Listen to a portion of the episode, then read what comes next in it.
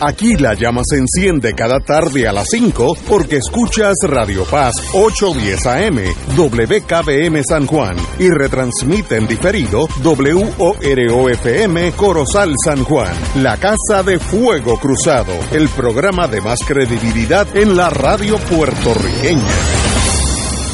Esta emisora y sus anunciantes no se solidarizan necesariamente con las expresiones que escucharán en el siguiente programa. Son las 5 de la tarde, hora de escuchar Fuego Cruzado, el programa de más credibilidad en la radio puertorriqueña, en las voces de Ignacio Rivera y sus panelistas invitados con su discusión política dinámica e incisiva de los acontecimientos más importantes del momento. Fuego Cruzado comienza ahora.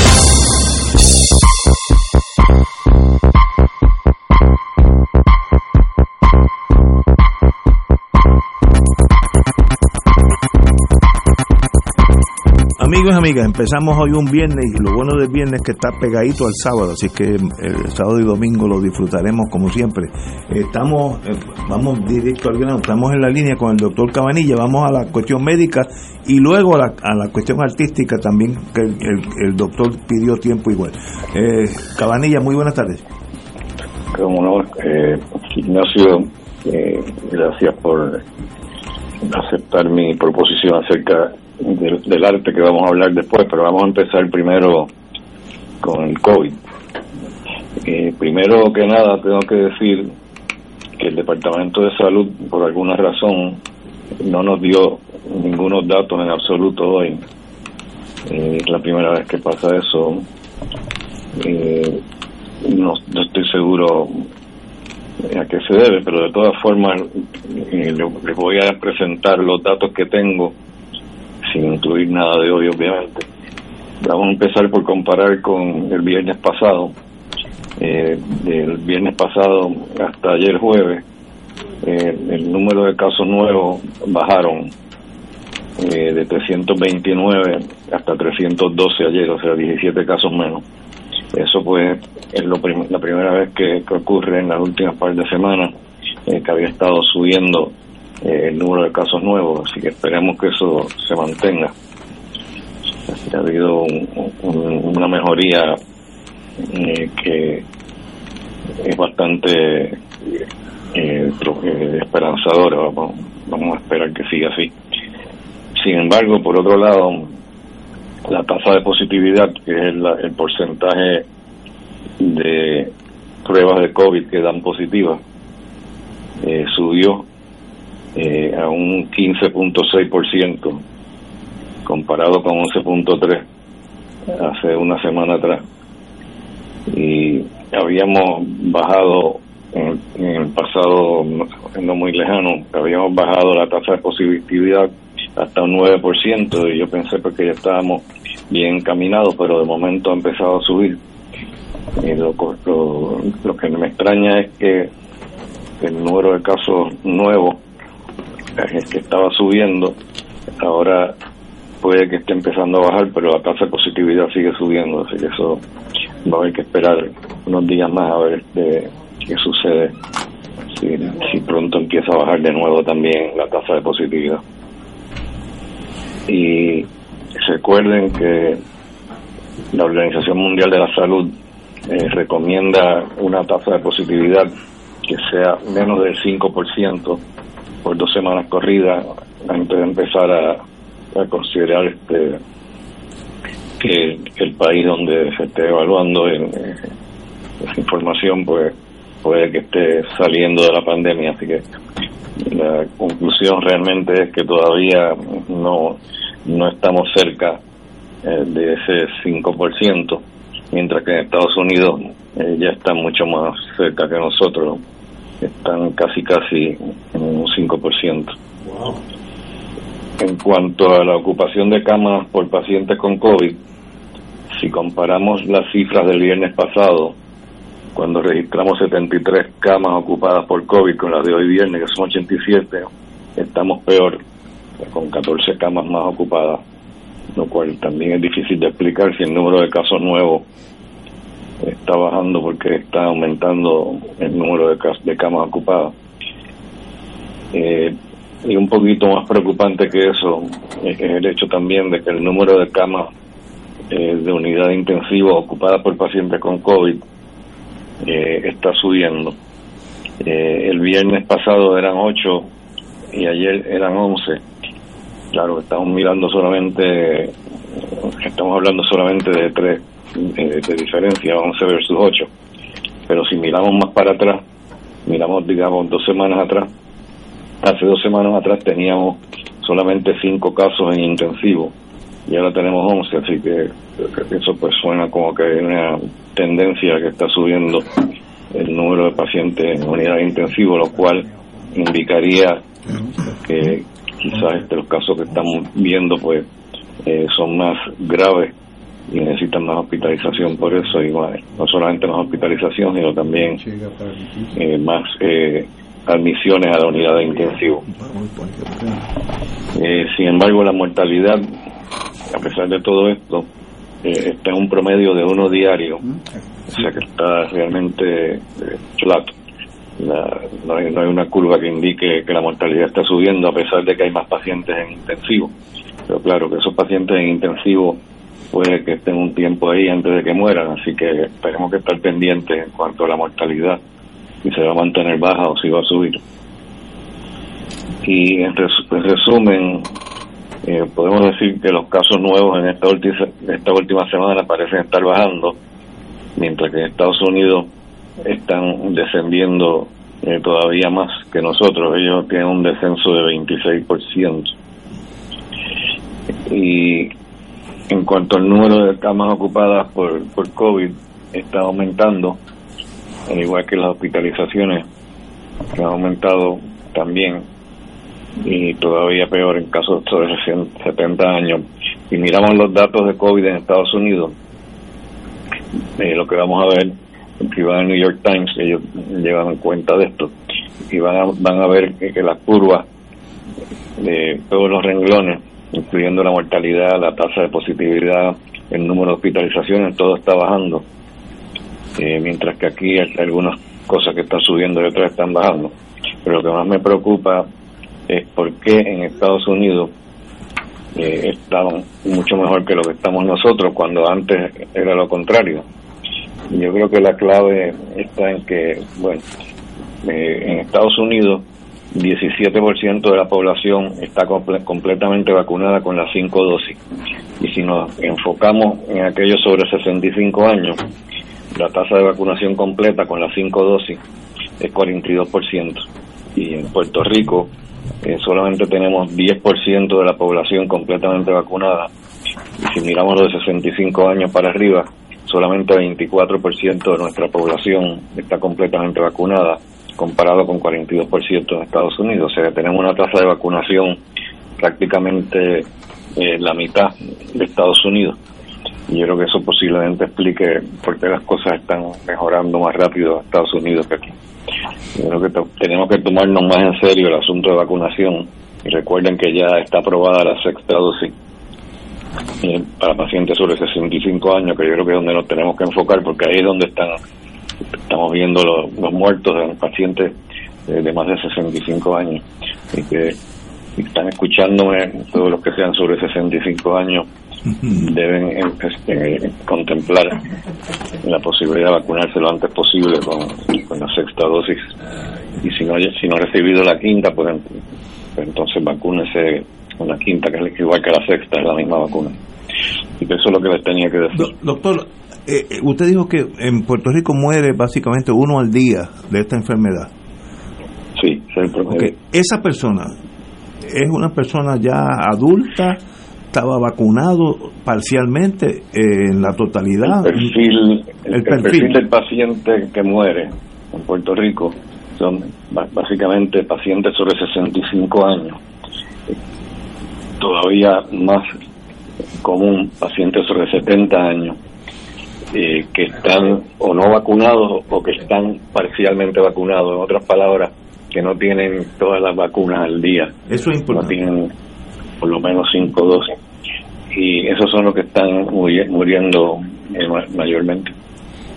Muy bien, eso es importante saber cuál es el perfil. Yo hoy le hice un affidavit que el gobierno tiene una ya un impreso a una persona que estaba, que para mi sorpresa, doctora, y quería trabajar en algún hospital, etcétera, y, y por razones religiosas se opone a eso. Le, le hice la affidavit, el rol mío es juramentar su firma, pero yo no sabía que había gente todavía que se niega a vacunarse ninguna de las cinco, o sea, cero.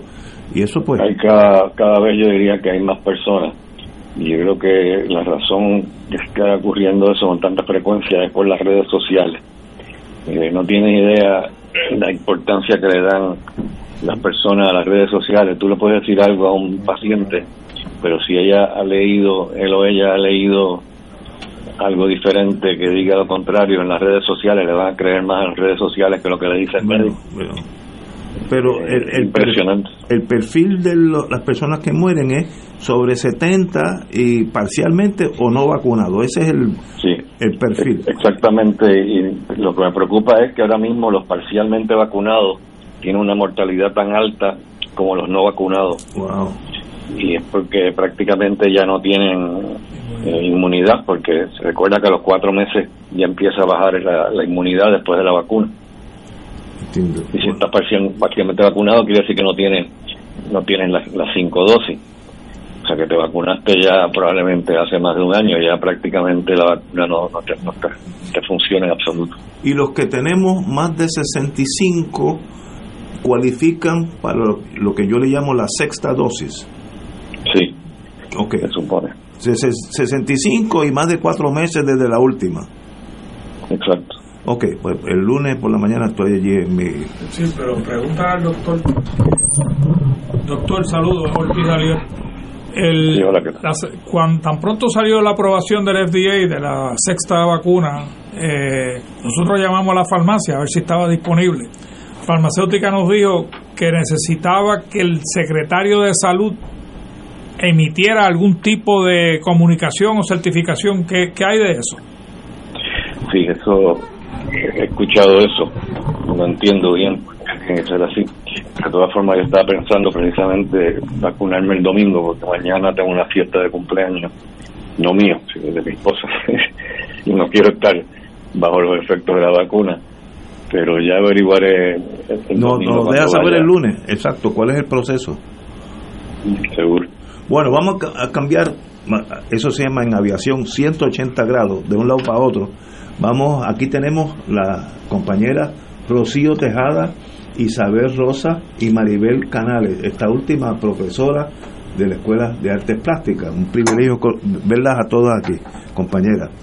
Eh, y la última vez que nos reunimos era en torno a un viaje cultural que ustedes tienen artístico, Andalucía y París, nada menos que esos dos sitios tan bellos, en torno al desarrollo de las destrezas artísticas de usted, de esa generación.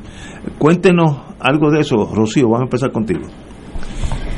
Saludos, saludos y gracias nuevamente por invitarnos al programa.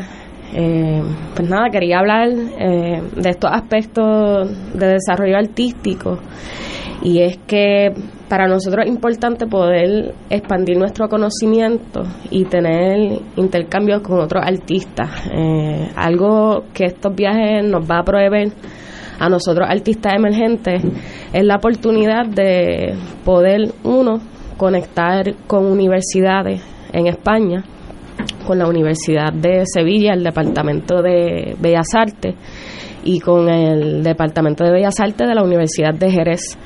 Este, y pues realmente la Escuela de Artes Plásticas no tiene un programa de maestría, solo estudiantes y egresados de la escuela tienen que buscar otras opciones de cómo hacer su maestría en Bellas Artes para su carrera y desarrollo. Este, pues nada, aquí nos acompaña Maribel Canales, que es profesora y también eh, una gestora para mí de mucha importancia en la escuela que ha desarrollado igualmente lo que es este viajes culturales y me gustaría que nos hablara un poquito de cómo fue uno de sus viajes culturales precisamente para España, pero en la área de Madrid y, y un poquito de, de su experiencia en otros países. Profesora, diga usted. Sí, eh, buenas tardes a todos. Eh, pues efectivamente eh, yo he estado colaborando con la universidad, con la Escuela de Artes Plásticas como profesora en esa área, eh, trabajando, eh, dándole ¿verdad? Este, herramientas extra a través de estos viajes estudiantiles. Hicimos un viaje en verano de, del 2022 eh, como parte del programa del Departamento de Pintura eh, a través de un seminario especial donde este tuve el privilegio de, de llevarlos para que como un viaje de más de investigación para sus proyectos eh, pues de tesina de proyectos de grado este y también ellos tuvieron la oportunidad no solamente de, de, de investigar a través de los museos y del tema este y pudieron también hacer trabajo allá dibujos y, y otras cosas. Este también hubo un intercambio con artistas puertorriqueños radicados En, en Madrid eh, y fue un viaje este, de gran importancia y que les sirvió a ellos para poder amplificar su, sus destrezas ya obtenidas. ¿Cuánto, ¿Cuántos participaron? Eh, el total fueron 10 personas. Sí. Yo, yo tengo una pregunta. Cuando se da ese tipo de experiencia, uno va con unas expectativas que se dan o no se dan dependiendo cuán amplias sean las expectativas que uno tenga. Entonces le pregunto yo a Isabel, que es la que ha estado calladita aquí hasta ahora, o sea, cuáles son las expectativas que Isabel tiene de ese viaje y qué desearía eh, traer eh, como experiencia de vida cuando regrese a Puerto Rico. Bueno, pues saludos. Eh, primeramente yo tuve la, este, ¿verdad? la dicha eh, de eh, participar en tres viajes estu estudiantiles con la Escuela de Artes Plásticas, uno de ellos pues liderado por Rocío Tejada y el otro por la profesora Maribel Canales y este sería pues mi tercero que va de la mano de la Fundación Arana y la Escuela de Artes Plásticas bajo su mismo liderato. Y ha sido verdad en, en mi en lo personal muy beneficioso eh, pues, eh, para mí y estoy segurísima también de que va a ser beneficioso para los estudiantes de la Escuela de Artes Prácticas y para los otros que nos acompañan, ya que pues nos ayuda a expandir nuestros horizontes, eh, nos da un sinnúmero de, ¿verdad? de beneficios y de este poder, ¿verdad?, eh, tener la, la convicción de poder colaborar con, con otros artistas, no solamente en, en, España, sino este en el país también, ya que nos abre, ya que nos abre muchísimas oportunidades y nos abre pues, ciertos campos en las artes. ¿Cómo se levantan los fondos? Yo sé que están en ese proceso, por eso es que están aquí. ¿Cómo, cómo es esa mecánica? ¿A, dónde uno tiene que ir? ¿A TH? Lo que sea, de esas cosas técnicas de que lo, los senior citizens saben muy poco, pero ustedes pueden transmitirlo. Pues toda persona que tenga interés en contribuir y hacer una donación, este puede a través de ATH móvil este buscar el negocio F verde aguacate. Espérate, dilo de nuevo. F F de feo. Verde aguacate. Verde del color. Yo pensaba que era aguacate verde. No, no. F de feo, verde. Aguacate. Aguacate. no se te puede olvidar el aguacate. Ok, aguacate.com. No, ya. Ya con F eso. Verde aguacate. A través de ATH móvil. Correcto. Y si eres un poco más tecnológico, pues puedes ir a través de GoFundMe.com. Fund me, ese es en inglés, punto com. Correcto. Este se busca viaje cultural, apoyo a artistas emergentes. Viaje cultural. Y si no son tecnológicos, ¿dónde se puede enviar un cheque? Bueno, este me puede contactar a mí, este como representante de la Fundación Verde Aguacate a través del 787 955 4822. 955-4822. Correcto. Tenemos a alguien que la tiene a, todas ustedes en su corazón, el doctor Cabanilla. ¿Estás ahí, Cabanilla? Estoy aquí, quería decir un par de palabritas. Diga usted.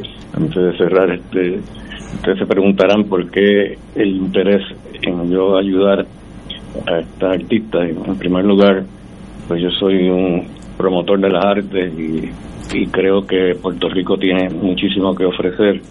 En cuanto a eso, tenemos unos artistas eh, excelentes en Puerto Rico.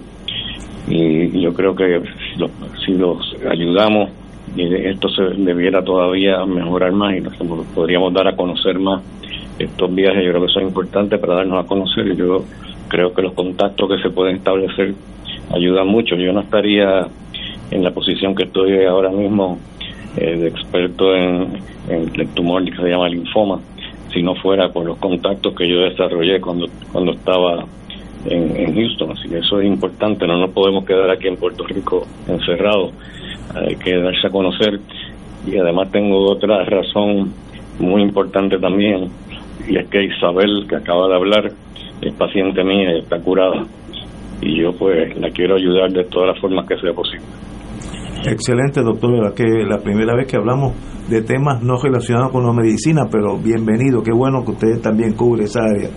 A las compañeras Rocío Tejada, Isabel Rosa, y la profesora Maribel Canales de Maestra decir que están en nuestro corazón y ayudaremos en lo posible a que ese viaje se materialice y que ustedes regresen con el conocimiento de chocar con otras culturas, otros artes, uno siempre aprende. ¿En qué medio se especializa cada una de ustedes? Pues yo, Rocío, este, me especializo en arte gráfica. Arte gráfica. ¿Y usted? Yo culmino mis estudios en pintura. Pintura. ok. ¿Y profesora, qué usted pues, especializa? Pues yo hago un poquito de todo, pero básicamente pintura y fotografía, mezclado con fotografía y también arte gráfica también. ¿Y, enseña? Y enseño, sí. sí. Muy bien. Puerto Rico tiene posibilidades de triunfo con gente como ustedes. De maestra decir que es un privilegio para nosotros. Buen viaje y que vengan mejores artistas de los que salieron. Muchas gracias, Ignacio. A sus órdenes. Bueno, señores, tenemos aquí una pausa y regresamos con Fuego Cruzado. Fuego Cruzado está contigo en todo Puerto Rico. Cuando tengas una emergencia y quieras que te atiendan rápido, tu alternativa es San Juan Health Center. Tenemos una sala de urgencias con cómodas facilidades y accesible en la esquina de la Avenida de Diego y la marginal Valdoriotti de Castro en el corazón de Santurce. Nuestro horario de servicio es de 7 a.m. a 7 p.m. de lunes a viernes. Contamos todo el tiempo con un staff de médicos y enfermeras altamente capacitados para atenderte. Te brindamos diagnósticos certeros con el servicio más confiable. Llámanos al 787-977-7575 San Juan Health Center, donde más rápido atenderemos tu urgencia de salud. Radio Paz te ofrece el mejor motivo para levantarte temprano y disfrutar el comienzo de un nuevo día de lunes a viernes con Enrique Liboy y Radio Paz en la mañana. La dosis perfecta de noticias, deportes y éxitos musicales de todos los tiempos, humor y curiosidades, calendario de actividades y tus peticiones musicales por el 787-300-4982. Conéctate con el 810 AM de lunes a viernes con Enrique Liboy y Radio Paz en la mañana. Escucha los sábados a las 5 de la tarde para servirte un programa del Colegio de Profesionales del Trabajo Social de Puerto Rico con los temas de interés a la comunidad.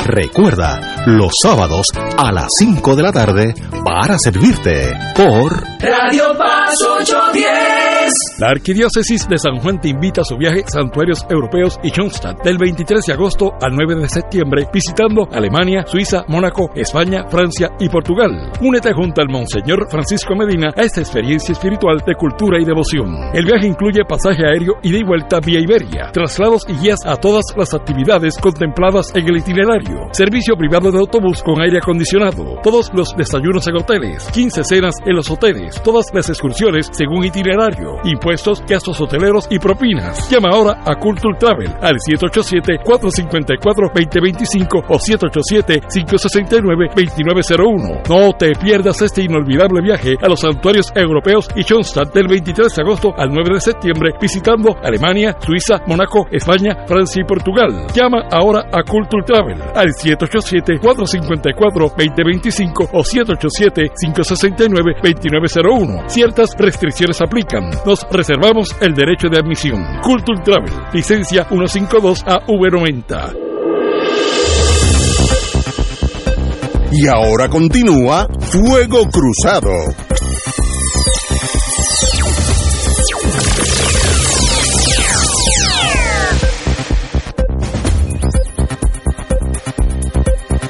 Regresamos, amigos y amigas, a, las compañeras. Un privilegio haberlas tenido aquí. Sabes que estamos a sus órdenes. Tenemos con nosotros, como siempre, cine donde sea, que necesitamos después de todos estos ajetreos, un poquito de cine nunca está de más. Doctor Martínez Maldonado, diga usted. Eh, Muy buenas. Ignacio. Muy buenas. Saludos al panel y saludos a la radio escucha. Miren, está en Netflix una serie que en mi parecer es la mejor de la última década. Wow. Se llama se llama The Diplomat. El diplomático. Pero la diplomática es una señora que va de embajadora a, de Estados Unidos al Reino Unido.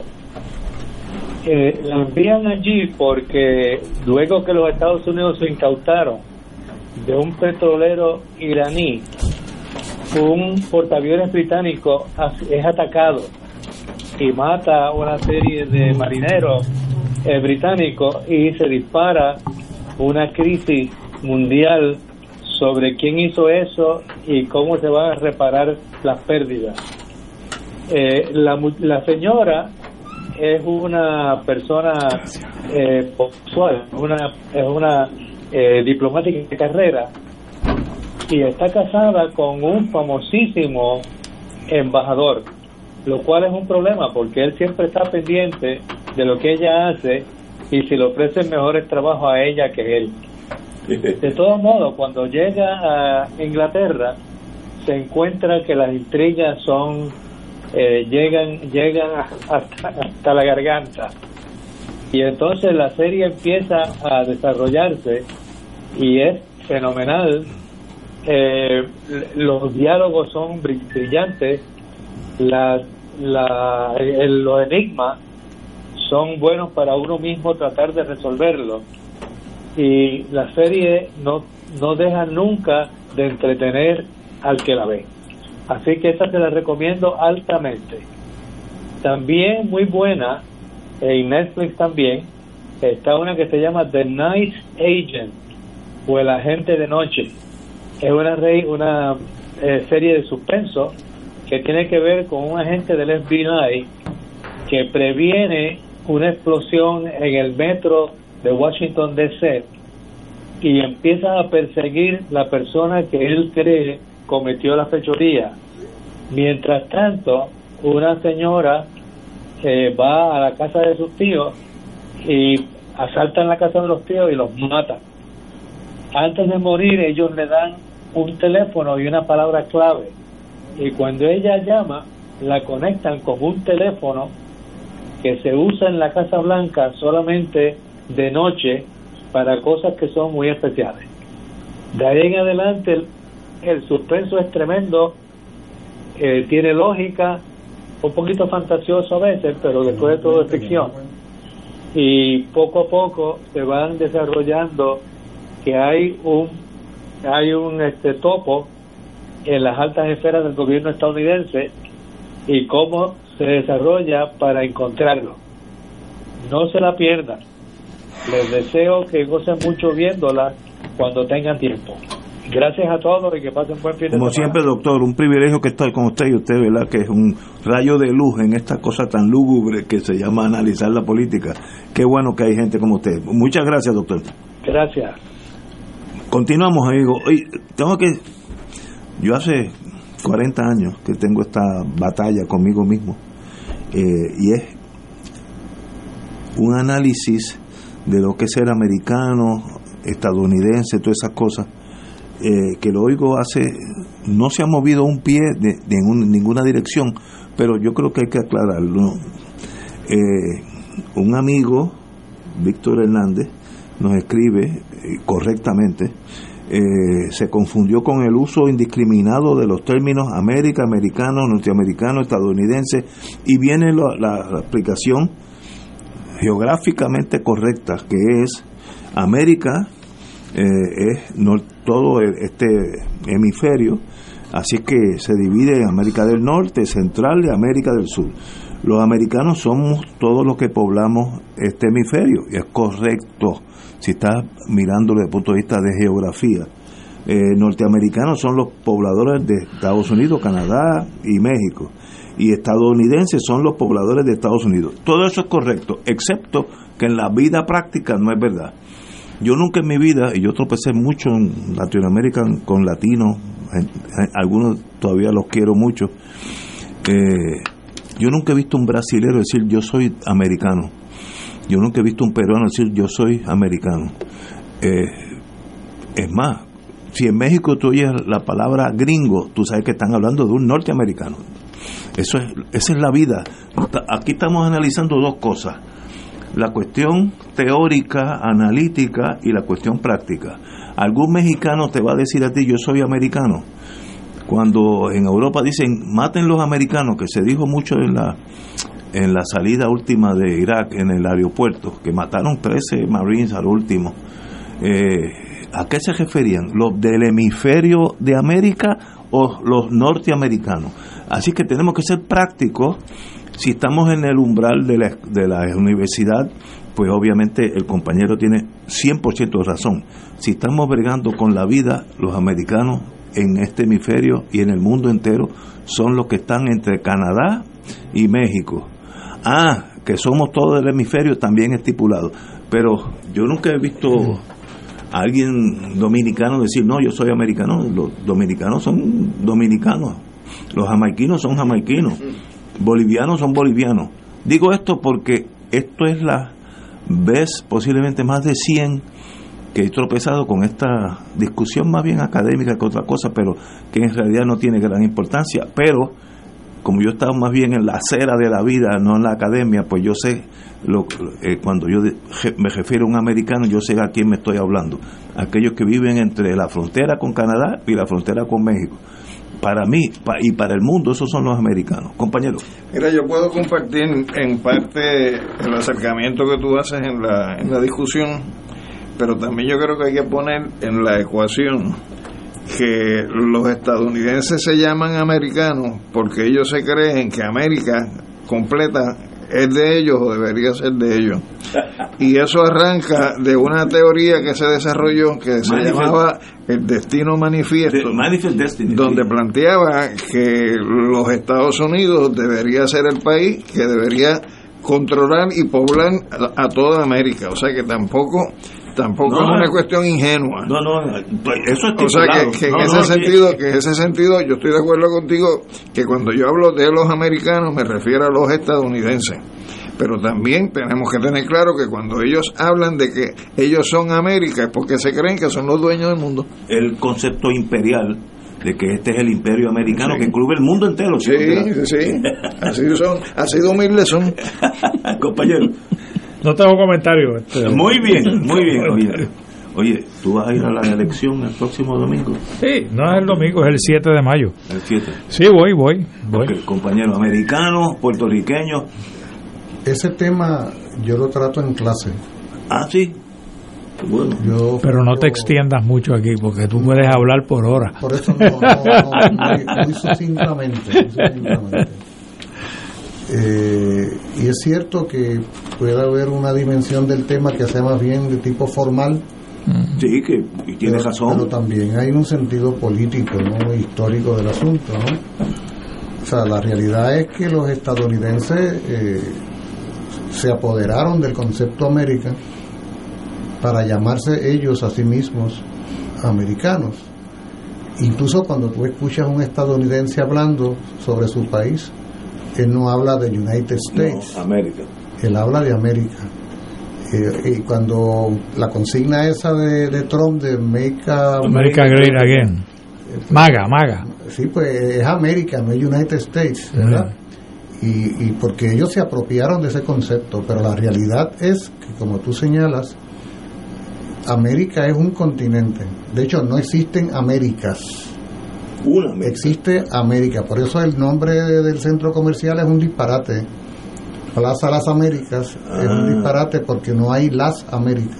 Plaza América debe ser, punto. Existe América. Lo que pasa es que esa América se subdivide en el norte de América, el sur de América, el centro de América y la América insular, que somos nosotros, ¿verdad? Las islas de América. Entonces, eh, por lo general, los pueblos que ubican al sur del río Bravo, que los estadounidenses le llaman Río Grande, es cierto, como tú señalas, que no se definen a sí mismos como americanos, pero sí se suelen definir como latinoamericanos. O sea, es, y, solemos hablar de la América Latina y el Caribe. Ahora, hay un concepto que lo acuñó el apóstol cubano José Martí en el siglo XIX, cuando él se refería a nuestra América. Nuestra América es la América Latina y el América nuestra. Él invertía la ecuación de las palabras. Y él hablaba, él hablaba de la otra América para referirse sobre todo a Estados Unidos. Por lo tanto, eh, es un asunto conceptual, pero es un asunto de altísimo contenido político, según como, por ejemplo, hablar de la guerra hispanoamericana es un disparate, porque esa no fue una guerra hispanoamericana, fue una guerra hispano-cubano-americana. Como cuestión de hecho era cubano-española, y los estadounidenses velaron Guira y se metieron en esa guerra que llevaba ya varios años para apoderarse de Puerto Rico y Cuba y Filipinas y Guam hace 125 años. O sea, se apropiaron de la guerra ellos. Pero esa guerra quien la libró desde el año 95 fueron los cubanos y puertorriqueños, además que no por casualidad personajes como Pachín Marín, uno de los creadores de la bandera de Puerto Rico, una vez fundaron esa bandera, la crearon en la ciudad de Nueva York, partió. Mira, y dije era arecibeño. Y era arecibeño, claro que sí. Y su hermano Wenceslao también eran arecibeños y ambos murieron combatiendo en el año 1896 en Cuba. Eh, en Cuba, peleando como lo hicieron centenares de puertorriqueños que pelearon y murieron allá. No, no es casualidad que la bandera nuestra y la de Cuba sean las mismas con colores invertidos. De manera que sí somos americanos, porque formamos parte de un continente que se llama América, pero somos en lo particular caribeños y latinoamericanos en el caso nuestro, y somos antillanos, fíjate cuántas cosas somos.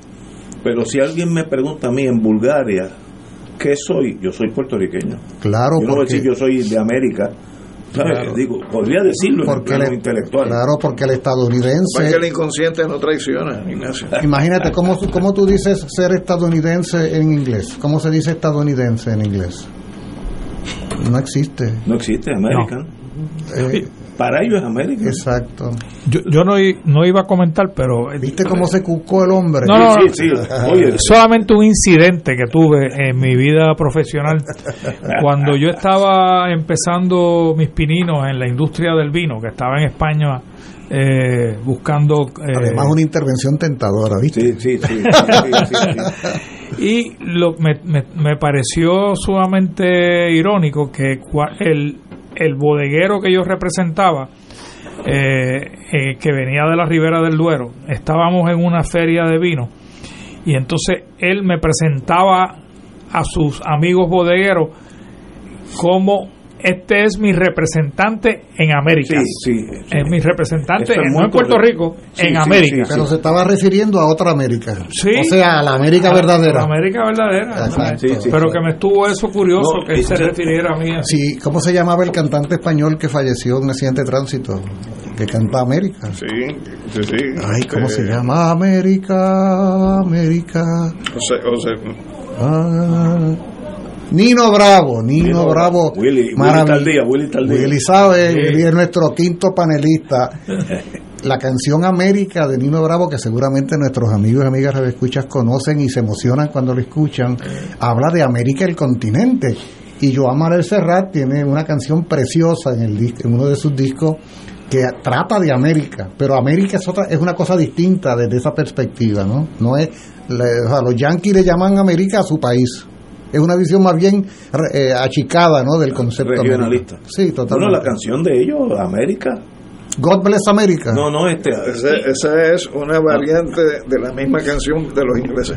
América, América, God shed His grace on thee and found that good and brotherhood from sea to shining sea. Eh, Eso es, ese es América para ellos. Pues, that's it, no hay más nada. Lo otro es México. lo otro es México, Venezuela. Yo tenía un amigo que me decía que el problema de los estadounidenses es que en ocasiones se sienten orgullosos de su propia ignorancia. From sea to shining sea. en todo caso, en todo caso, el debate que estamos generando puede ser interesante en lo que a Puerto Rico respecta, porque lo que nosotros sí no somos es americanos a la manera de los estadounidenses. Eso sí que no lo somos. Por eso es que Juven Blade dice, estoy buscando América. O sea, eh, cuando, por ejemplo, cuando los anexionistas dicen, ah, yo soy un americano 200%, dice un anexionista, pues sabes que no somos americanos en ese sentido nada, somos puertorriqueños. Es que eso, es la verdad. Ah. Ningún, ningún puertorriqueño, aún los más estadistas, se consideran norteamericanos, son puertorriqueños. Ah, que quieran unirse y ser estados. Hay algunos por ahí que son unos renegados. No, pero de eso hasta, hasta que se dan dos coñas y le sale la beta. Y, son cantan, y cantan verde luz. Cantan verde luz. Yo, yo, conozco, yo me acuerdo la, la primera vez en mi vida que me pasó eso. Fíjate que yo me fui chiquito de aquí y entonces pues Estados Unidos era el país y yo estaba en la agencia central, ya estaba por terminar y jugó baloncesto Puerto Rico contra Estados Unidos. Era en Europa, exactamente. Y la primera mitad del juego, Puerto Rico le estaba dando una pela a los Estados Unidos. Y los amigos de la agencia, los compañeros, que todos eran norteamericanos de verdad, me decían, Iggy, your country is doing good, tu país estaba bien, qué bueno, me felicitaban porque son gente que tiene un aspecto... Mira, y están claros, tu país... Sí, no, yo nunca había tropezado con eso en mi vida. Y dije, espérate, entonces yo sentía orgullo que íbamos adelante. Primera vez, me, acuerdo como ahora, era invierno porque hacía frito afuera. Y yo me acuerdo y dice, oye, pero ¿y por qué yo estoy alegre que Puerto Rico está adelante? pues obviamente porque soy puertorriqueño. Porque el inconsciente no eh, oye, esa es la verdad. tú no eres un caso psiquiátrico, pero eres un caso sociológico posiblemente ambas. pero hay, pero hay, pero hay anexionistas que le da vergüenza lo que tú acabas de, no, no, sí, sí, mira, yo he pasado, yo he pasado por vergüenza. Yo me muevo en ese mundo. No hay cosa más patética. Hace como 15 años que yo fui a bregar con un caso en uno de esos bufetes, como dice un, hermano mío, multipisos de esos de Doctor Rey y éramos todos puertorriqueños, Ramírez, Pérez, Rivera, y nos fuimos a almorzar abajo, que había un restaurante chino, en el mismo edificio eh, abajo, y la conversación fue toda en inglés, y el mejor inglés que se hablaba era el mío, no, no porque soy un genio, sino que estuve allí un montón de años, pero ellos sentían como un sentido de superioridad hablarse en inglés. Y yo, le contesté en español, ¿sabes? Me sentí hasta incómodo porque ese no era el ambiente. Si ellos quieren hablar checo, que hablen checo. Pero me di cuenta que hay gente que le, le molesta ser puertorriqueño. eso yo lo vi en ese almuerzo, nunca más lo he visto en mi vida, pero eso yo lo viví. Y muchos no te reconocen que Puerto Rico es una nación. No, no, si tú hablas de nación estás hablando de Estados Unidos. Sí, Estados Unidos. Y, inclusive personas que conozco y con ellos debato en la radio bueno, que en el Mira, el restaurante se llamaba Joan. Yo tengo espía donde quiera. Muy bien. Eh, no es que Kenneth McClinton no reconozca que seamos o no una nación, no reconoce que somos un país, ni siquiera eso. ¿Y entonces que somos una tribu? Una localidad, somos una extensión, un county, un county. un regrete de ciudadanos americanos ubicados en una isla. Hombre, no, aquí hay una cultura.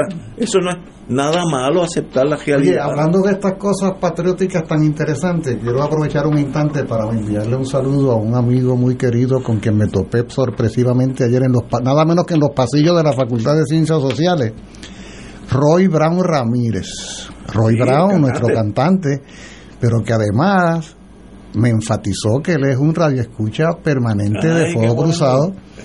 Estoy él y su compañera estaban allá en la facultad.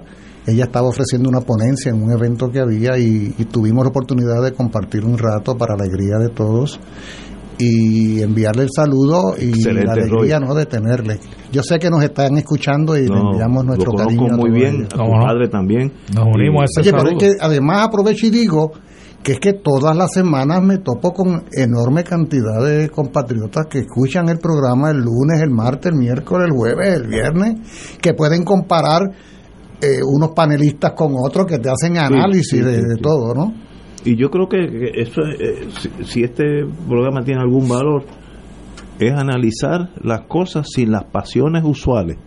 Como decían en la agencia, en el curso básico, nunca analices lo que tú quieres que pase porque el análisis ahí mismo te fuiste por la tangente. Analiza las cosas que están pasando, como yo acabo de decir.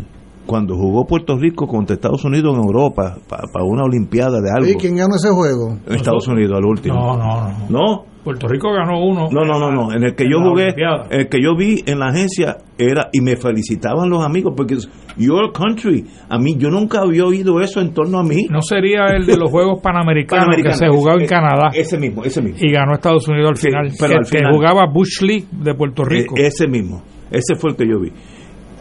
Pero, pues que yo me siento puertorriqueño, sí, soy no es que me sienta que soy puertorriqueño ah, que yo quiero ser mañana este estadista o mañana quiero ser independentista, pero sigo siendo puertorriqueño. Tienes tu defecto, pero eres puertorriqueño. No, nadie es perfecto. Ahora, en una conversación almorzando, yo no hablo inglés, todo siendo puertorriqueño. Eso es una aberración que yo la viví de los almuerzos más incómodos que yo he tomado en mi vida. Pero eso es una constante en el colonizado. Sí, sí, Porque, en, en, cualquier realidad donde hay un imperio y hay una colonia, siempre va a haber un grupo de gente que se creen inferiores si, si asumen la identidad propia. Cuento, Tienen que asumir la identidad del contrario. Cuento una, una anécdota sobre eso que tú estás diciendo, Alejandro. Eh, eh, ubiquémonos en el Comité de Descolonización, que como sabemos el próximo 22 de junio se ve el caso, ¿no? Pero ubiquémonos hace varios años. Entonces, entre los presentes que estábamos allí, porque íbamos a deponer en ese verano allí en la ONU, estaba Quiquito Meléndez, que es un prominente dirigente del PNP, y Suela Boys, que, que también es una prominente dirigente del PNP. Eh, gente con la que yo tengo una relación cordial, ¿no? Como suele suceder con tanta gente de la diversidad ideológica del país, pero me llamó tanto la atención el hecho de que ambos al deponer lo hicieron en inglés y yo me le acerqué después a ellos y les dije, ¿sabe qué? Lo mejor que ustedes han hecho es de poner en inglés, porque yo no sé si ustedes saben, pero la inmensa mayoría de los miembros de este comité provienen, provienen de antiguas colonias, provienen de antiguas colonias donde los colonizadores precisamente les impusieron eh, o el inglés o la lengua de la... De, eh. por lo tanto, ustedes hicieron el gran papel de colonizados eso de ir a un comité de descolonización a hablar en la lengua del dominador es lo más colonial que usted puede imaginar. De, hecho, fíjate, cuando un jefe de Estado viaja a otro país, Habla su propio Habla su propio idioma y hay un intérprete que traduce. Entonces yo no entiendo por qué en nuestra realidad no, no, no, es así. O sea, la gente quiere disparatear en inglés pudiendo hablar correctamente en español y teniendo un intérprete. Alejandro, inseguridades. En, digo, es que es el retrato del colonizado. En uno, en uno de los viajes que yo tuve que hacer a Europa, particularmente a Francia, me reuní con los senadores franceses. Allí en esa reunión yo no hablé inglés, yo hablé español. Tenía un intérprete que me traducía de español a francés y ellos me hablaban en francés y me traducían. Ahí se dio lo que tú hablas se dio perfecta la, la, ecuación. De, hecho, en, en, las vistas que hizo Grijalva aquí, a mí me sorprendió de compañeros puertorriqueños que incluso han tenido posiciones políticas que se definen a sí mismos como soberanistas y fueron y te pusieron inglés. De la misma manera tengo que decir que el aprendizaje de lenguas extranjeras es muy valioso. Y el aprendizaje del inglés es muy valioso, pero no para querer ser estadounidense, para ser más culto. Yo recuerdo haber tenido experiencias maravillosas que gracias al poco más o menos regular inglés que uno yo estuve en un evento en Durban, Sudáfrica, en la Cumbre de los No Alineados, y allí estaba presente nada menos que Nelson Mandela. Y yo tuve la oportunidad de acercármele, a decirle quién sabe qué cosa, cuánto lo queríamos, cuánto lo admirábamos en la lengua inglesa. Yo me topé en ese mismo evento con Yasser Arafat, quien conoce mucho a Puerto Rico. Conocía. Bueno, conocía, me dio un abrazo de oso, me acuerdo, y, y, una bandera de Puerto Rico que se la plantó en su abrigo. Bueno, yo no hablo árabe, no hablo español, pero hablo. Entonces, la lengua inglesa es una lengua franca que nos permite eh, comunicarnos de, con, diversidad de gentes en todo el mundo. Eh, por ejemplo, estudiar a Shakespeare en su original, pues estudiarlo en la lengua inglesa, por decir algo, ¿no? O sea, y así por ahí hay muchas razones. Además, tenemos más de la mitad de la población, para buena parte de los cuales su vernáculo no es el castellano, es el inglés. O sea, nosotros, debido a la inmigración masiva, nos hemos ido convirtiendo involuntariamente en un pueblo bilingüe. Es una realidad contundente que nos, que nos lo provoca la inmigración masiva. Por lo tanto, yo puedo tener y nosotros y nosotras podemos tener muchas razones valiosas. En el entorno nuestro hay ocho países, ocho países, islas, naciones, antiguas colonias británicas cuyo vernáculo es la lengua inglesa. Por ejemplo, Granada, Barbados, Santa Lucía, Jamaica. O sea, hay muchas razones por las cuales es conveniente, pero una de ellas no es querer convertirme en estadounidense. son dos cosas diferentes. Absolutamente. Tú puedes ir a Japón. Japón tuvo una influencia de Estados Unidos tan alta que tú vas al cafetín más, más inmundo en, en Tokio o Osaka y la gente habla inglés, te sigue en la conversación, obviamente con un acento japonés. Eh, pero eso no quiere decir que son americanos, son japoneses. Pero si uno está seguro de lo que uno es, uno no tiene problema. El problema es cuando la guardarraya quiere eh, estirarla y hablar inglés para que sepa que tú eres del establishment norteamericano, lo cual te va a poner en una posición en ese bufete de abogado más alta. Entonces, es un submundo, eso es una burbuja aparte que no tiene nada que ver con Puerto Rico. A mí me tocó estar el 11 de septiembre del 2001 en Japón. Ese fue el día de los aviones. Ajá, y yo estaba en Japón dando conferencias en favor de la paz para Vieques me habían, invitado un grupo de, por la paz eh, en, Japón. Yo, es la primera vez en mi vida que yo he ofrecido conferencias en inglés. Entonces, yo hablaba en inglés y había un traductor que pasaba de mi inglés boricua al japonés y ahí más o menos nos entendían. Pero aquel inglés poco, mucho regular que yo sabía me ayudó a transmitirle a esos ciudadanos japoneses la, vida de, los, de, de Vieques y de Puerto Rico. Eso no, es que si uno está inseguro, entonces uno mezcla las cosas, las, emociones, y ahí es donde vienen los peligros. Si uno es puertorriqueño, es puertorriqueño. Y si juega Puerto Rico contra Estados Unidos, yo voy a Puerto Rico. ¿Hay algún problema con eso emocional? La gente se... No, no, el problema surge cuando después tienes que votar que no ah, no, no. puertorriqueño. No, no, yo no, yo voto por la estabilidad. Pero ahí, pero, pero no, no. mira cómo te contradices. ¿eh? Pero no me quita que soy este puertorriqueño. Puerto Rico, Puerto Rico puede ser un estado. Esa es la teoría de la estabilidad criolla de don Luis Ferrer. Que no llegó a primera base, pero. Ah, wow. Pero vamos arriba. Continuemos. Bueno, eh, íbamos a una pausa, pero vamos a continuar.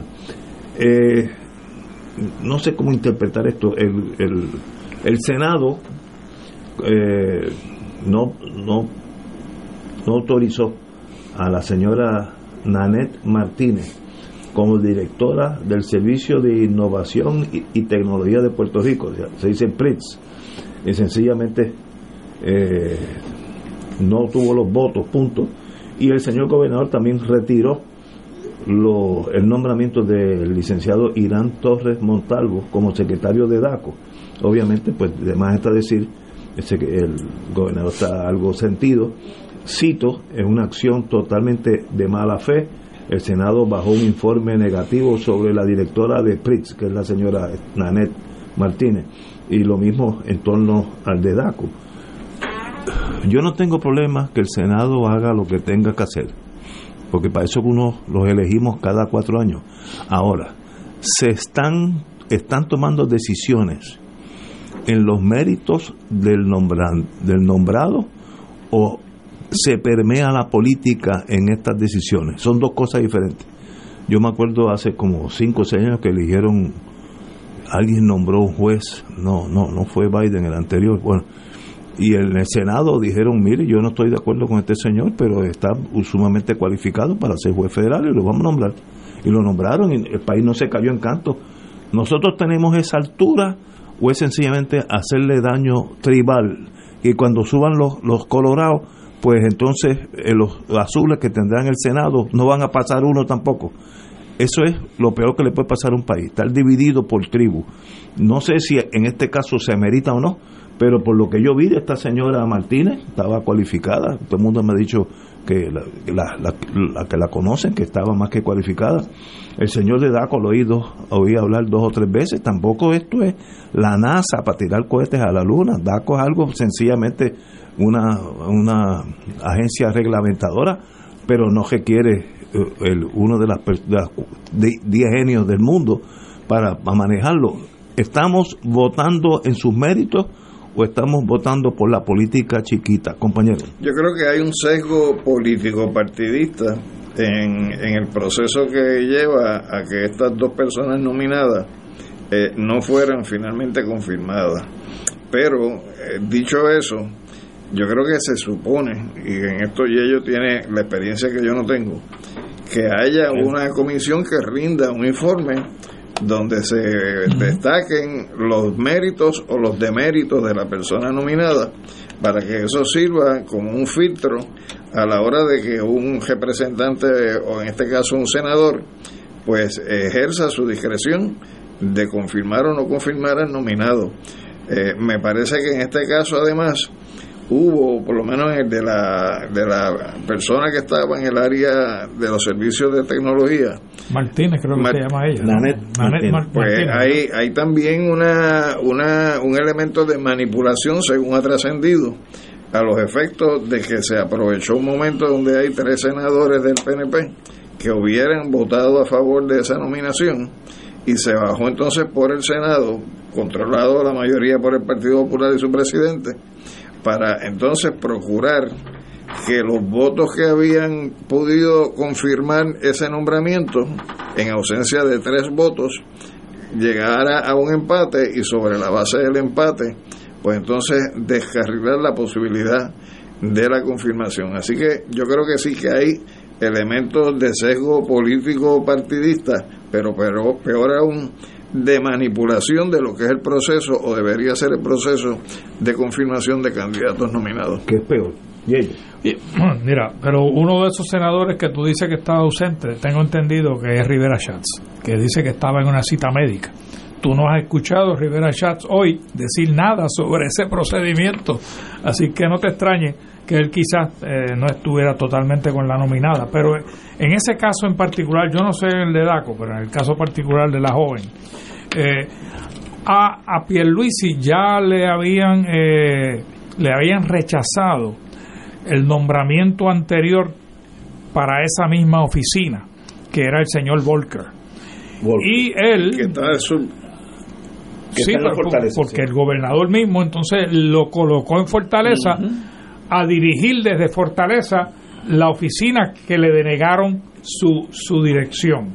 ¿no? Y esta señora que envían al Senado respondía o responde eh, al señor Volkers. Y el Senado eh, se dio cuenta de esa manipulación de mala fe del señor Pierluisi de, de enviarle una, una eh, alguien usó la palabra, una fotocopia eh, en, la, eh, lo escuché en la radio cuando venía para acá, eh, una copia carbón de, de, Volkers, refiriéndose a la señora. Y el Senado no, no, no se mama el dedo tampoco, ¿sabe? Así que, no, y, y el otro pecado es, Ignacio, cuando hay gobiernos compartidos, cuando tú no tienes la mayoría absoluta ni en Cámara ni en Senado, y particularmente el Senado, que es el que confirma la mayoría de los miembros del gabinete, eh, debería de haber algún tipo de apertura de la, del Ejecutivo, de consultar de ambos. para, para, para que no le, le, rechacen los, los nominados. Pues mire, dialogue con el, con el presidente del Senado, dialogue con los senadores, eh, y así tú lograrías un gabinete que sin rechazo de, de, del Senado. Ahora, eso no es solamente cuando hay eh, un gobierno dividido. Yo recuerdo en, la, en, la, en los cuatro años que yo estuve allí, le rechazamos nombramientos a SILA, el, el Senado Popular, que teníamos una mayoría de 19. Pero basado en un informe. ¿Ah? A base de un, informe, Objetivo con las que, venía, que, bajaba de la comisión de nombramientos en aquella época, eh, porque ahora no hay comisión de nombramientos, ahora cada comisión que tiene la competencia sobre el área del, del, del, funcionario es la que brega con los informes, pero en aquella época le rechazamos a Pesquera en turismo, le rechazamos a Cantero Frao en Prisco, o sea que, que no se da solamente cuando hay gobiernos eh, de partidos diferentes en el Senado y en el Ejecutivo. Se da también cuando hay mayoría de un mismo partido. Compañero. Sí, eh, voy a tocar el tema, nada más mencionar muy brevemente que de entre los tantos radioescuchas que nos atienden en nuestros análisis, uno pregunta, ¿no hablaron del, del Spanglish? Del Spanglish. Lo tenemos anotado como tema de futuro el tema del Spanglish en medio de toda esa discusión lingüístico nacional que tuvimos hace un rato. Lo vemos. Ahora, yo sobre este tema que se ha traído, creo que aquí hay una extraordinaria mezquindad eh, de estos dos partidos políticos contra el pueblo de Puerto Rico. Porque, oye, por más colonial que sea la estructura administrativa del Estado Libre Asociado, hay cosas que se pueden hacer bien si hay voluntad de hacerlas bien. O sea, no todo tiene que ser o mal o peor. Y hay unas áreas, hay unas áreas en la estructura de gobierno que merecen estar funcionando y funcionando bien. Porque fíjense, amigos y amigas de escucha, no se trata meramente de que se haya rechazado una candidatura, es que el próximo mes de mayo, que está por iniciarse el próximo lunes, se cumplen dos años y medio de este gobierno. Dos años y medio, o sea, ha funcionado el gobierno más tiempo que el que le queda por, por ejercer. ¿Cómo es posible que dos años y medio después no haya una directora de la Procuradora de la Mujer? ¿Cómo es posible que dos años y medio después no haya un director de DACO? ¿Cómo es posible que dos años y medio después haya más de 40 espacios no cubiertos en la estructura de gobierno? esa, si fuéramos a ver caso por caso, claro que vamos a encontrar mezquindades, una del lado de Pierluisi, otra del lado de, de Dalmau, y así podemos singularizar, pero en el conjunto lo que la ciudadanía quiere es que un gobierno funcione lo más eficientemente. y no es inadmisible, es inadmisible que las mezquindades partidistas ah, eh, alteren, dificulten, bloqueen, impidan el funcionamiento de un gobierno. O sea, ¿cómo es posible una cosa como esta? Es una irresponsabilidad general de los unos y de los otros que tienen en sus manos la responsabilidad, no la discreción, la responsabilidad de que un gobierno funcione eficientemente. El mismo pecado que hay con el asunto del estatus, Julio, falta de, de voluntad de diálogo, de diálogo sincero y serio para atender los asuntos del país. Vamos a una pausa, son las seis y cinco, ¿no? corrimos la, la frontera de las seis un poquito, pero vamos a una pausa y regresamos con Fuego Cruzado. Esto es Fuego Cruzado por Radio Paz 810 AM. Radio Paz 810 AM, en su misión evangelizadora, te invita al viaje Ruta Divina Misericordia, Santuarios Medjugorje y Padre Pío, del 1 al 18 de agosto del 2023. Visitaremos Polonia, Croacia, Italia, Austria, República Checa y Hungría. La ruta incluye entre las ciudades más importantes Varsovia, Cracovia, Guadovice, ciudad natal de San Juan Pablo II, Praga, Viena, Budapest, San Giovanni Rotondo y Roma, con visitas a catedrales, santuarios y museos. En Roma, visita a los museos del Vaticano, Coliseo Romano, entre otros lugares importantes. El viaje incluye pasaje vía Iberia, hoteles cuatro estrellas, todos desayunos, algunos almuerzos y cenas, servicio privado de autobús, impuestos y cargos hoteleros. Viaje Radio Paz, Ruta Divina Misericordia, Santuarios Medjugorje y Padre Pío. Información Cultul Travel 787-569-2901 y 787-454-2025. Espacios limitados. Nos reservamos el derecho de admisión. Ciertas restricciones aplican. Tour Travel, licencia 152AV90. Fuego Cruzado está contigo en todo Puerto Rico. Aquí la llama se enciende cada tarde a las 5 porque escuchas Radio Paz 810 AM, WKBM San Juan y retransmite en diferido WOROFM Corozal San Juan, la Casa de Fuego Cruzado, el programa de más credibilidad en la radio puertorriqueña.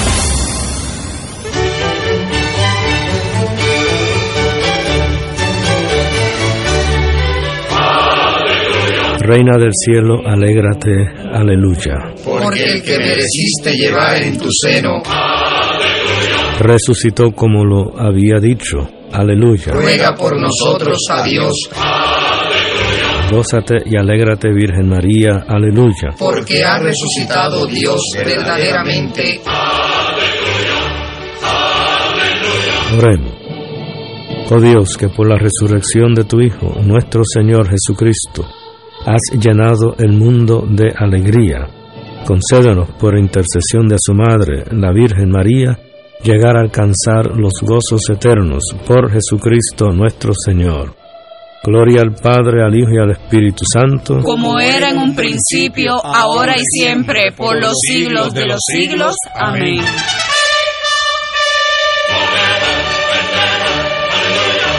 A través de nuestra programación, desde temprano, te unimos al Creador con la Misa de la Aurora. Gracias Radio Paz por llevarnos la palabra de nuestro Señor a diario. Solución a tus problemas. Mi auto tiene un ruido. Voz a tus sentimientos. Yo vivo solo y soy mayor. Y ponemos alegría en tu alma. Gracias por ser la mejor compañía. Siempre estoy con Radio Paz. En el mes nacional de la radio, llamamos a tu corazón porque Radio Paz se sostiene con tus donativos. Nuestra emisora católica es un faro de verdad, amor y generosidad. Esperamos tu llamada del 8 al 12 de mayo del 2023. Podrás contribuir a través del ATH móvil de Radio Paz. Contamos con tu generosidad. Tú eres nuestro embajador y respaldo para que este mensaje de fe y esperanza siga en el aire. Esta es Radio Paz 810 y le hablamos a tu corazón. Y ahora continúa Fuego Cruzado. Amigos, estamos en un tema de la pequeñez política o, la falta de rigurosidad en evaluar los candidatos a las diferentes etapas del Ejecutivo por, un Senado popular. Y yo no tengo problema que el Senado haga su trabajo, para eso es que está ahí y si alguien no tiene los méritos, pues sencillamente se hace un, una resolución. Pues Ignacio, tú no puedes ser jugador de baloncesto porque tú mides 5'8, el más chiquito en el otro equipo mide 7 pies y además tú no eres ágil para esta cosa. Muy bien, excelente, admitido. Ahora, cosas emocionales, cosas de, pequeñas del partido, este, que dentro del mismo partido que haya subtribus, como yo le llamo, que me da la impresión que en este caso de la net es un caso paralelo a eso, lo que genera es que estás generando una una una juventud que sencillamente no mira a la estructura política como guía de sus vidas. Entonces tenemos un montón de miles de jóvenes que no están ni inscritos y yo que soy el greeter, el que saludo a todos los que, los que entran al condominio mío, que tiene 128 apartamentos y siempre hay movimiento, cuando uno otro choca con la juventud, uno se da cuenta que son básicamente apolíticos. ¿Y por qué son apolíticos? Pues, pues nosotros hemos generado esa, esa reacción. Ahora, los políticos de altura, Gandhi generaba que el pueblo indio lo siguiera Ahora no se puso con cosas, chiquititas, ¿no? Se puso su vida dos o tres veces, pero eh, en mayormente hablaba en términos eh, eh, gigantescos del deber ser de la India. nosotros estamos en, ese nivel, no estamos, estamos a nivel de cafetín. Guíndate a esta porque no está en el grupo, subgrupo mío estadista. Si eso está pasando, pues fatal para el país, fatal para el país. Y vamos, vamos a seguir así, dando bandazos. Mañana ganan los colorados y los azules tienen el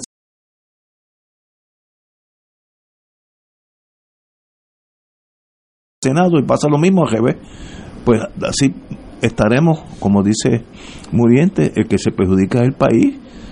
el país es que deja de recibir esos servicios de esa, de esa secretaría. Fatal para nosotros. Si no tiene los méritos para ese puesto, no lo nombren. Ahora, si tiene los méritos, nómbrenlo, aunque usted tenga alguna diferencia de partido, que se peina del lado izquierdo en vez del derecho, eso son cosas secundarias. Nosotros podemos hacer esa diferencia. Yo creo que hasta ahora no, compañero. Incluso hay que, hay que tener también mm, en cuenta lo siguiente, Ignacio. Hay nombramientos y hay nombramientos. Obvio. Entonces hay unos que inciden en lo que es la fijación de política pública que responden a quien es el que tiene el control del Ejecutivo, porque forman parte de su gabinete interno. Este, pero hay otros funcionarios donde ese elemento de la lealtad partidista, pues realmente no debería ser el elemento de peso a la hora de tu pasar juicio sobre sus cualidades.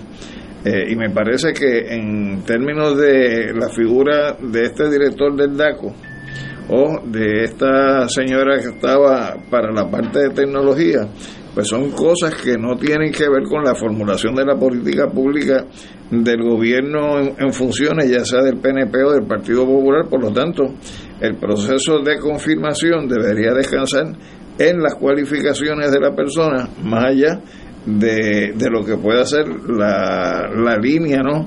Eh, político partidista. Así que eh, yo creo que, que lo que hay que procurar es que ellos dicen que ya eso no existe, pero debería haber un informe donde... No, no, el, informe existe, lo que no existe es la comisión de nombramiento. Pues, pues entonces, si el informe existe, el informe debe reflejar si la, persona está capacitada o no para las funciones que va a tener que ejercer en el puesto para el cual se le denomina. Y repito, son en, esta, en estos dos casos, e incluso en el caso de la Procuradora de la Mujer, el componente político partidista no debe ser el, componente fundamental a la hora de, pasar juicio sobre la idoneidad del candidato o la candidata. Estoy totalmente de acuerdo. Eh, bueno, entonces, compañero. Entonces luego nos extraña porque es que sectores cada vez más amplios de nuestra población, sobre todo sectores juveniles, rechazan las instituciones, desconfían de los gobiernos. Sí. No es casualidad que en las pasadas elecciones del año 2020 más de la mitad de los electores inscritos se abstuviera de votar. Y no es casualidad que la tendencia en las pasadas cuatro o cinco elecciones es a la disminución en la participación, como no es casualidad que hayan emergido las fuerzas del Partido Independentista Puertorriqueño y de Victoria Ciudadana en el año 20, como no es de extrañar la histeria que provoca en el liderato del PNP y el PPD la posibilidad de que esas fuerzas puedan coaligarse para las elecciones del 2024. Este, ¿Cómo no va a ser así si lo que tenemos ante, todo, ante nosotros es una gestión tan vergonzosa como la que estamos analizando aquí genera esta tarde. la búsqueda de otras soluciones. absolutamente. mira, una gráfica que me envían un amigo te demuestra lo que Julio está diciendo, ¿no?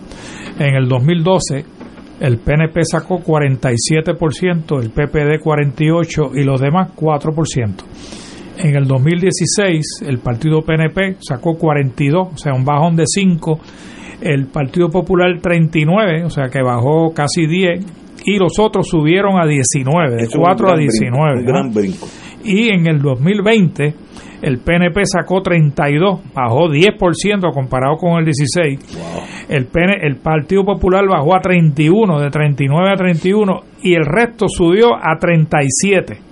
Así que eh, yo creo que el pueblo no es tan ajeno a lo que está pasando. Es palpable ya, tú sientes, estos números demuestran que hay descontento. Porque evidentemente la respuesta no va siendo resignación, no va siendo indiferencia, sino que va siendo una búsqueda de alternativas. correcto. Estoy de acuerdo con y, y, tal vez sea la forma de proceder. Yo me doy cuenta en la juventud que sencillamente no tienen las pasiones ni, ni, el, ni la conversación del mundo político. Viven enajenados, tal vez porque no se sienten cómodos en esa ciénaga. Tal vez tenga razón si yo tuviera 25 años estuviera trabajando, eh, un, vecino que se mudó al lado mío, contable que está en su pic del mundo, que él tiene que va a poner esperanza en este cuadro patético que estamos viendo político, pues vive su vida y le va muy bien la vida y trabaja por una compañía norteamericana, se la pasa viajando por todo el mundo.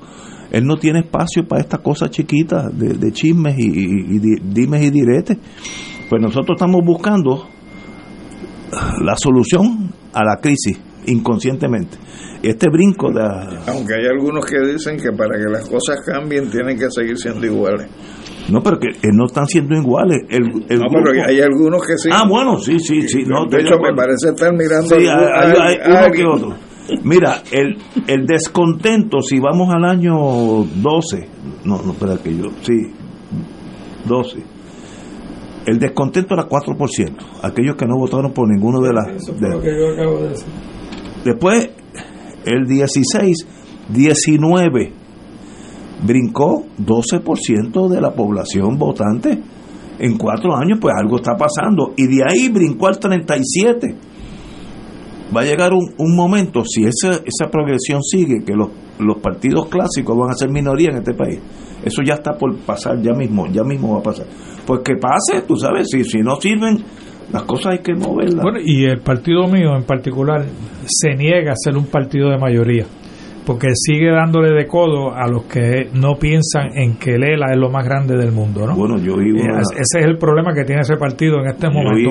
Rechazar al movimiento que cree en la libre asociación, que para mí es la culminación de Lela, ese es lo que los va a llevar eh, al hoyo. Yo vi una de la juventud del Partido Popular que puede es candidato para uno de los escaños el año de aquí a dos años decir que Lela está perfectamente bien que está funcionando. Ese es el problema pues, pues están, están con, con, los veleros eh, de, tres mastiles de aquí a España. Mire ya hay barcos y aviones. El mundo cambió pero yo hay gente que se queda en su mundo hasta que los entierra la vida no pues la, pues la vida tiene una forma de, de pasarle el, el boleto de la realidad a uno. Oye vamos a brincar a Cuba.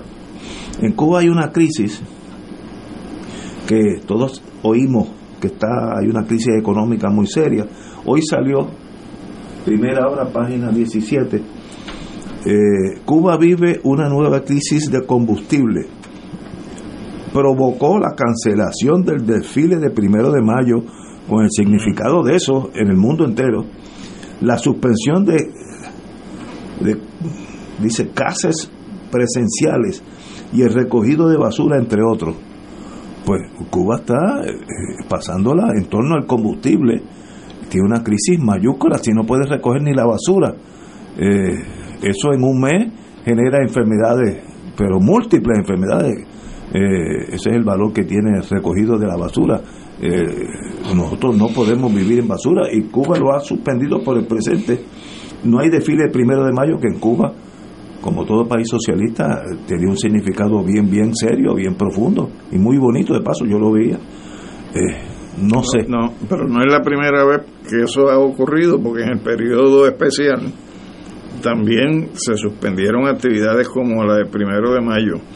Pero más allá de uno decir si Cuba está chavada o no está chavada, uno tiene que buscar dónde están los responsables de que ese tipo de situación esté ocurriendo y ahí tú no puedes sacar fuera de la ecuación lo que son las sanciones que se han impuesto contra Cuba, sobre todo después de las que disminuyó Obama, Trump vino y no solamente las restableció las anteriores, sino que añadió sanciones adicionales. Y ahora mismo, por ejemplo, Cuba tiene una producción de petróleo este, que no abastece el 100% de las necesidades del país, pero por ejemplo Venezuela, que era un país que solidariamente enviaba eh, petróleo a Cuba, pues ahora también hay una serie de sanciones contra el gobierno venezolano que le limitan el que eso pueda ocurrir. ¿Por qué? Porque Venezuela no es un país productor de cargueros de combustible sino que son países que tienen que buscar las embarcaciones de otros países y esos países, si transportan petróleo de Venezuela a Cuba, son eh, barcos que después no pueden entrar en territorio americano o si son empresas estadounidenses, se ponen a sanciones económicas. O sea que eso no llega de gratis y no llega por la casualidad. Eso es parte de una política imperial dirigida eh, a, la descomposición en la medida posible de las condiciones materiales de vida de los cubanos para tratar de forzar cambios políticos. Y yo creo que eso, esa es la denuncia que hay que hacer, no cogerle pena a Cuba por si tiene que problema de recogido de basura. Lo que hay que denunciar es por qué esas cosas pasan. Pero yo no estaba consciente. Recuerda que estamos en, el año 2023. La Guerra Fría para mí ya pasó pero entre el, periodo especial ya pasó y, y Cuba la veo atascada que no hay ni gasolina en este momento para coger la basura. Por eso, pero si, si, no hay guerra fría, porque hay sanciones? No, no, no, yo, yo en eso siempre he dicho aquí, es una estupidez de Estados Unidos. Por eso, pues, pero una cosa bárbara. los abogados tienen un concepto que se llama ¿cuál es la causa próxima? Sí, sí. ¿Mm? te hago una pregunta, Alejandro. Eh, Rusia, uno de los productores mayores de petróleo en el mundo. Eh, quizás es la misma razón que tú acabas de explicar. Y, eh, Rusia era un aliado muy cercano a Cuba, ¿no?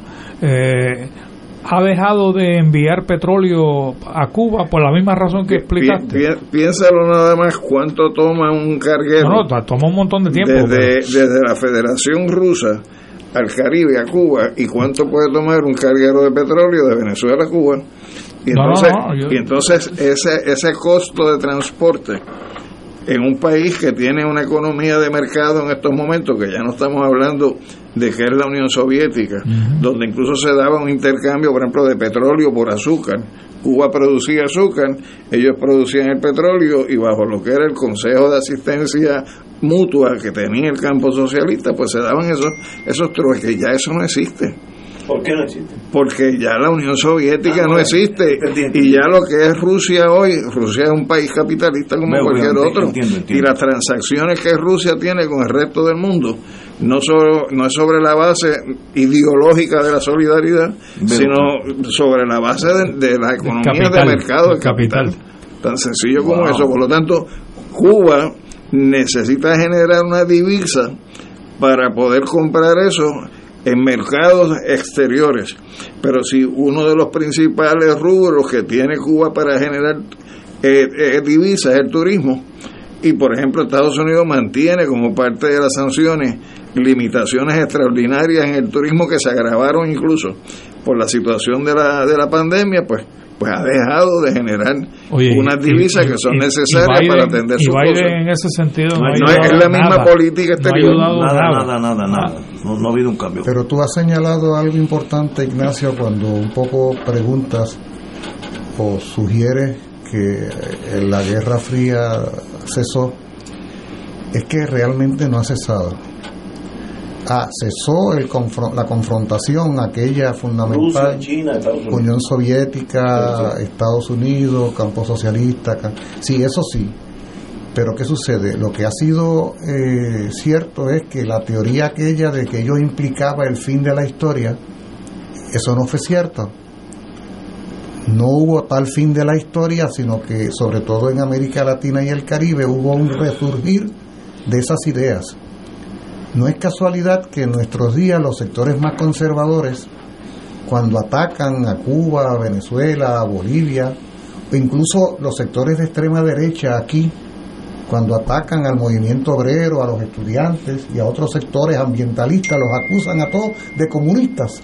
Y uno, y uno, y uno diría, adiós cará, pero eso no se acabó. Sí, Pues fíjate, lo que sucede es que no se acabó pero esos son unos que, dinosaurios políticos. Oye, atiende, en lo que a Estados Unidos respecta, la actitud de Estados Unidos frente a Cuba y Venezuela en particular es una actitud típica de Guerra Fría, porque Estados Unidos es consciente de que no hubo tal fin de la historia, sino de que lo que ha habido es un resurgir progresivo, sobre todo en su traspatio, en su traspatio latinoamericano, ellos a toda costa quieren impedir que eso avance.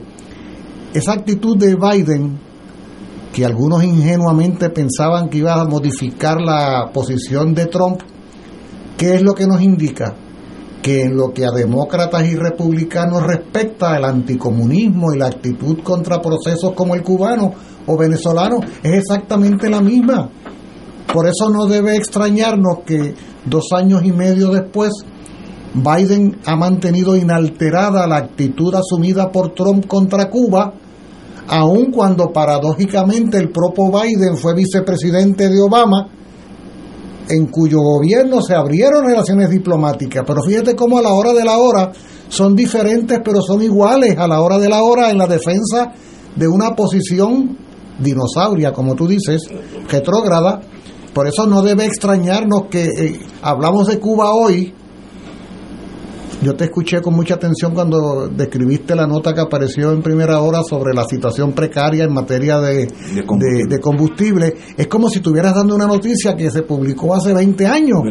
Bueno, porque el tratamiento que está habiendo contra Cuba es el mismo que ha habido no solo desde hace 20, sino desde hace más de 60 años. Y Cuba, lo que tenemos que ver es el otro lado de la cara, cómo a pesar de todo, cómo a pesar de todo eso prevalece la revolución cubana. Eso sí que es extraordinario. un milagro que todavía está ahí. Y, también hay otra noticia, no sé qué periódico la solución, lo voy a dar ya mismo. En otro periódico vi eh, Cuba inaugurando una clínica, creo que en, Qatar. En Qatar. Sí, sí. De médico, o sea, todo el profesional de la salud era cubano. ese es el triunfo de la revolución cubana, educación y medicina en el mundo entero.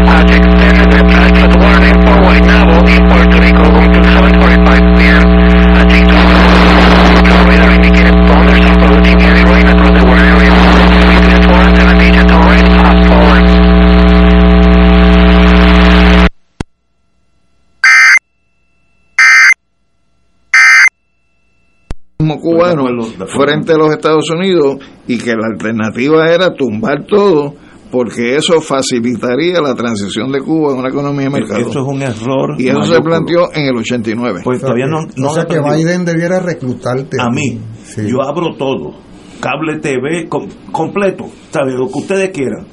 Y el sistema socialista, si recibe ese marullo de vida capitalista, se altera en algo, mira lo que mira China país más conservadora que China no existe. Mi hija, que, viaja mucho para allá por su trabajo, dice que en China hay hoteles que no hay en ningún sitio del mundo, ni en Europa, ni en París, los más finos que haya visto en su vida. Hay carreteras que no existen en Estados Unidos. Todo en 60 años.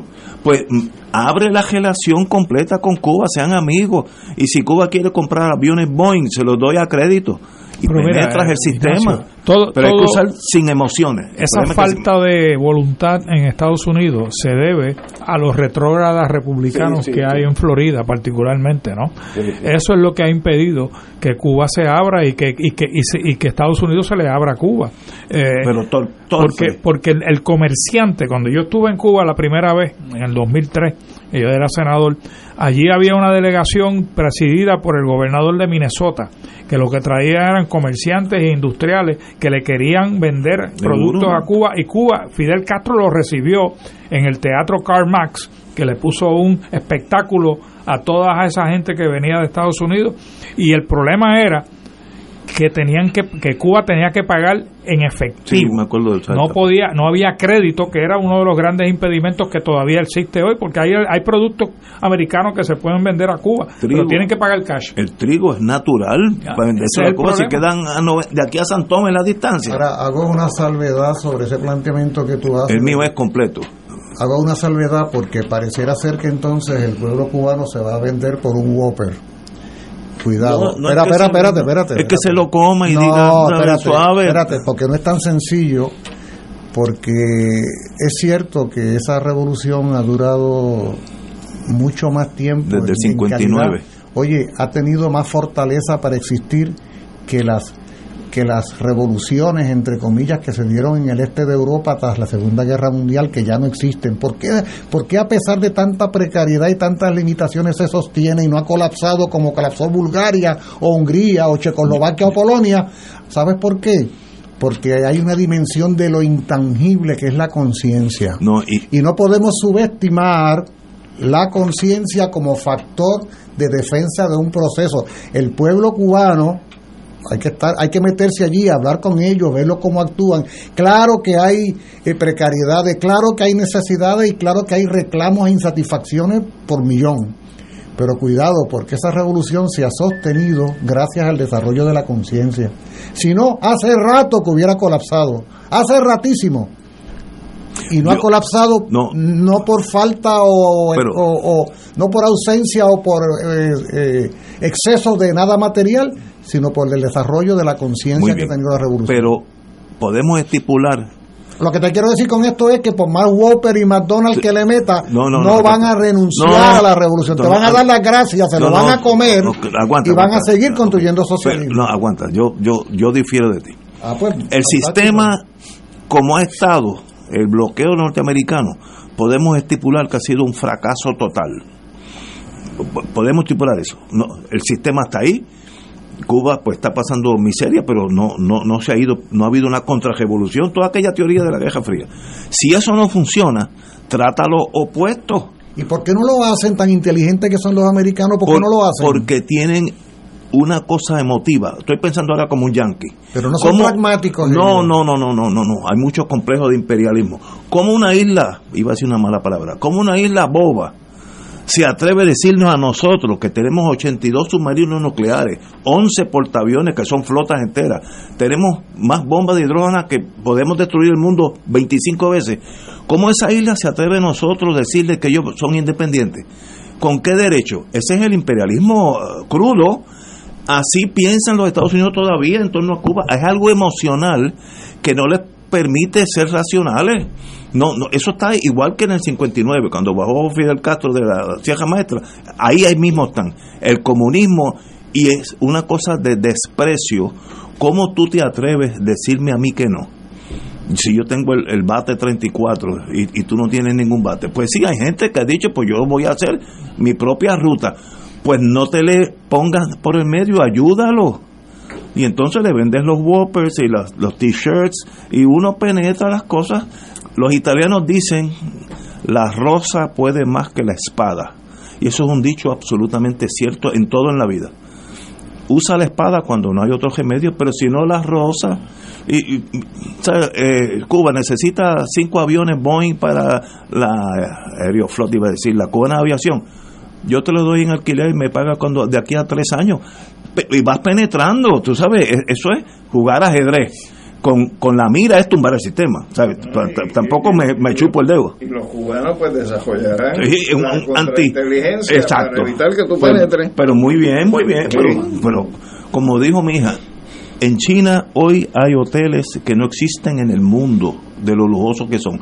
¿Cómo China ha hecho eso en 60 años? pues cambió el sistema, obviamente. ¿sabes?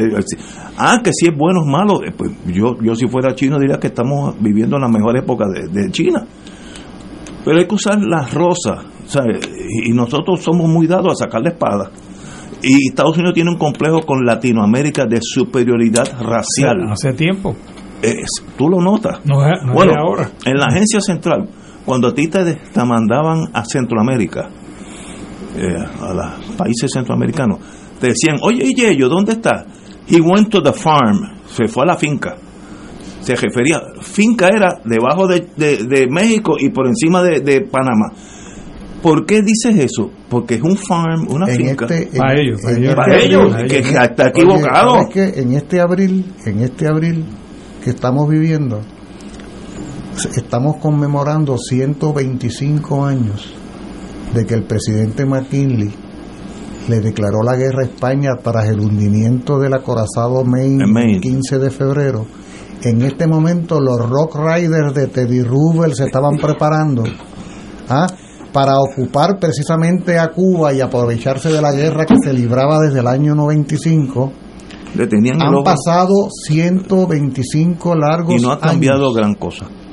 ¿Ah? No ha cambiado gran cosa. Es la misma visión de Manifest Destiny. Aquí yo soy el que mando. Eso está en la psiquis del norteamericano. Y yo soy bueno contigo, Colombia, Perú, siempre y cuando que tú seas bueno conmigo. Si me vas en contra, te meto caña. Es un error, estipulado con un error, pero esa es la realidad. Por tanto, si me nombran a mí secretario de Estado, tú va a haber un cambio. En, en vaino la espada y saco la flor. Y ya y vendemos Whopper. a la semana a la semana Trump manda un no me mandan a mí. y te, te, liquidan. Vamos a ir a una pausa y vamos a hablar de algo muy bonito que es el cuidado de nuestros animales. Vamos a una pausa y regresamos con don Jorge Mercado. Fuego Cruzado está contigo en todo Puerto Rico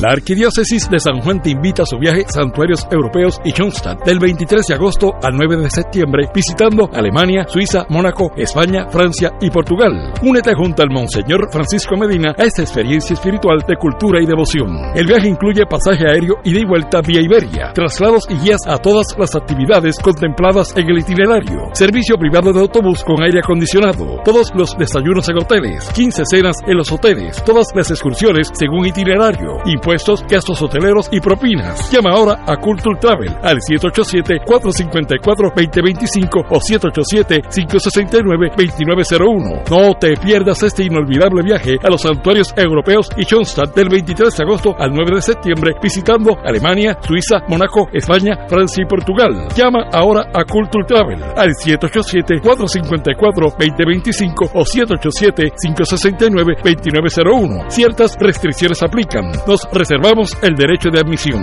Culture Travel, licencia 152AV90.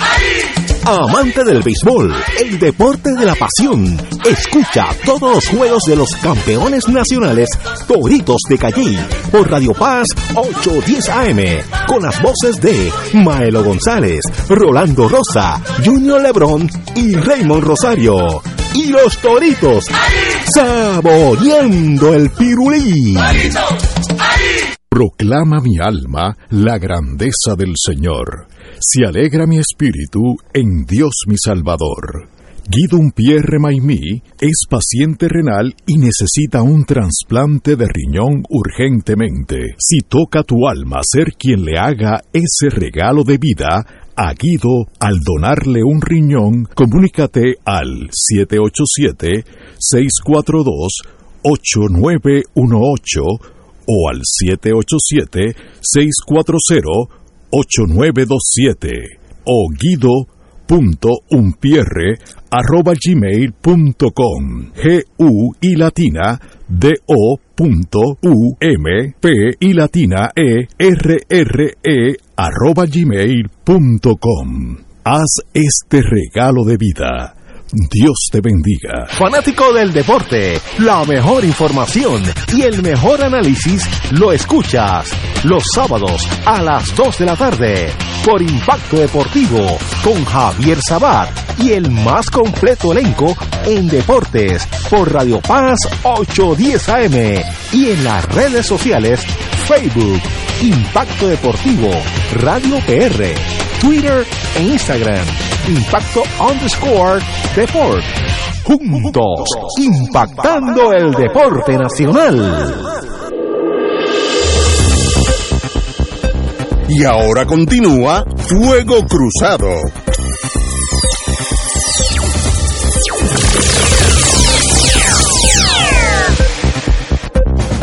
Amigas y amigas, vamos a tomar un tema que me llega al corazón. Estoy con Jorge Mercado, un hermano mío menor, porque todas las personas que yo conozco son menores a mí.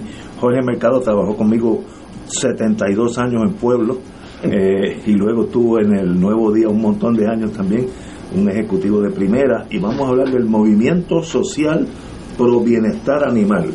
¿De qué estamos hablando, Jorge? Bienvenido antes que todo. Muchas gracias. Nada, primero yo pensé que yo era, que tú eras mi abuelo, pero si tú dices hermano menor, pues no hay problema, bregamos con eso. Pero Dijo hermano menos. Dijo hermano menos. no, eh, gracias una vez más por la invitación. Usted sabe que usted es mi familia. El Movimiento Social por Bienestar Animal es un movimiento que lleva en Puerto Rico más de siete años y nuestra misión es educar y obviamente apoyar las esterilizaciones. Trabajamos con todo esto de ¿verdad? los animales, eh, que en Puerto Rico es un reto bien grande, muchos animales en la calle.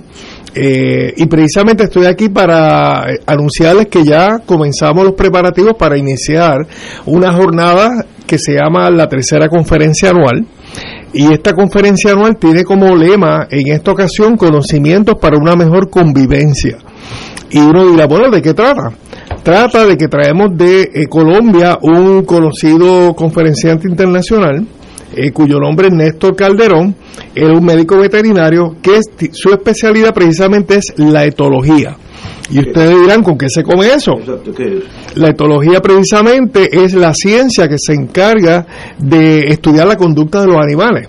Entonces, pues, eh, vamos a traer a esta persona que va a estar dando una conferencia magistral eh, en donde va a concentrarse en calinos y felinos, su origen, su domesticación, su evolución, cuáles son sus patrones de comportamiento, cómo se comunican con nosotros, cómo nosotros podemos comunicarnos con ellos. Y esto es importante porque nos desarrolla a nosotros como ser humano, cómo podemos trabajar en la relación humano-animal, cómo podemos ser más eficientes, más efectivos con ellos, su alimentación, su transporte y particularmente en todo esto de albergues, santuarios, inclusive los animales de la calle, cómo nosotros podemos entender mejor ese comportamiento, porque acuérdate que son seres vivos. ¿okay? Esta, esta actividad, esta conferencia anual se va a llevar a cabo el 12 de mayo en el Colegio Universitario de San Juan, de 9 a 3 de la tarde y es una conferencia que está auspiciada por el municipio de San Juan, la Fundación RIMA, Walmart, Holsum, eh, Columbia University, igualmente el Colegio Médico Veterinario, Policía de Puerto Rico, el Nuevo Día Primera Hora y OICA. Eh, las personas interesadas en asistir a este magno evento, bien interesante en estos momentos para este país, pueden comunicarse al 787-402-5024 o accesar nuestra página en Facebook, eh, Movimiento Social por Bienestar Animal, y pueden llevar a cabo ahí el registro. 787-402-5024. Sí. Y esto es el 12 de mayo. Esto va a ser el 12 de mayo en el Colegio Universitario de San Juan, de 9 a 3 de la tarde. ¿Tienen que estar registrado para asistir? Se está, sí, se está abriendo un registro en Eventbrite eh, Eventbrite, eh, o puede también eh, comunicarse con nosotros a través de 405-5024 para poder registrarse. Y eso es el viernes 12 de mayo. Viernes 12 de mayo. Colegio Universitario. ¿Dónde queda el Colegio Universitario? El Colegio Universitario de San Juan eh, está cerca eh, del área de. Ah, sí, exacto, por esa, misma avenida. Sí, sí, es fácil llegar. Eh, llegando hacia Plaza de las Américas. Ellos tienen un salón de conferencia espectacular, le caben 400 personas. E Ignacio, parte de lo que estamos haciendo es impactando también en nuestro país esterilizaciones masivas, gratuitas y educación, que es lo que nos necesitamos para poder poder trabajar con esto de, los animales, una sociedad que a veces se comporta un poco hostil con ellos. Extraordinario, eh, la, la, entrada o el donativo es de, El donativo es de 7 dólares. 7 dólares. Estamos invitando a universidades, estudiantes, fundaciones, organizaciones de bienestar animal para que asistan eh, así que se pueden comunicar al 787-402-5024 o entran a nuestra página en Facebook, Movimiento Social por Bienestar Animal. Bosba. Tú dijiste algo de esterilizar libre de costo. Sí, nosotros estamos a través de una iniciativa de eh, Grupo Asesor del Gobernador. Eh, y del gobierno de Puerto Rico y de la compañía de turismo llevando a cabo esterilizaciones masivas tipo Speaton, que en un momento dado se llevaron a cabo en Puerto Rico. Ya llevamos a cabo una en San Juan, se esterilizaron 300 animales. Estamos llevando una segunda en el área de Sidra, ahí se esterilizaron 500 animales. Y acabamos de tener una esterilización masiva igualmente en el municipio de Moca, con casi 500 animales que se esterilizaron y vamos para Ponce ahora. Eso, esos 500 animales, ¿es que los lleva la gente o es que usted alguien los recoge de la calle? ¿Cómo, es que ¿Cómo, llega ese animalito? De las dos maneras. Estamos trabajando con guardianes de personas mayormente escasos recursos y estamos trabajando con rescatistas y organizaciones. Así que lo que estamos haciendo es como un balance entre animales de personas, ¿verdad? Guardianes, eh, que no pueden pagar eh, y los animales de la calle. Esto se conoce como el concepto de TNR Trap eh, Release, Neutral Release, atrapa, esteriliza y suelta.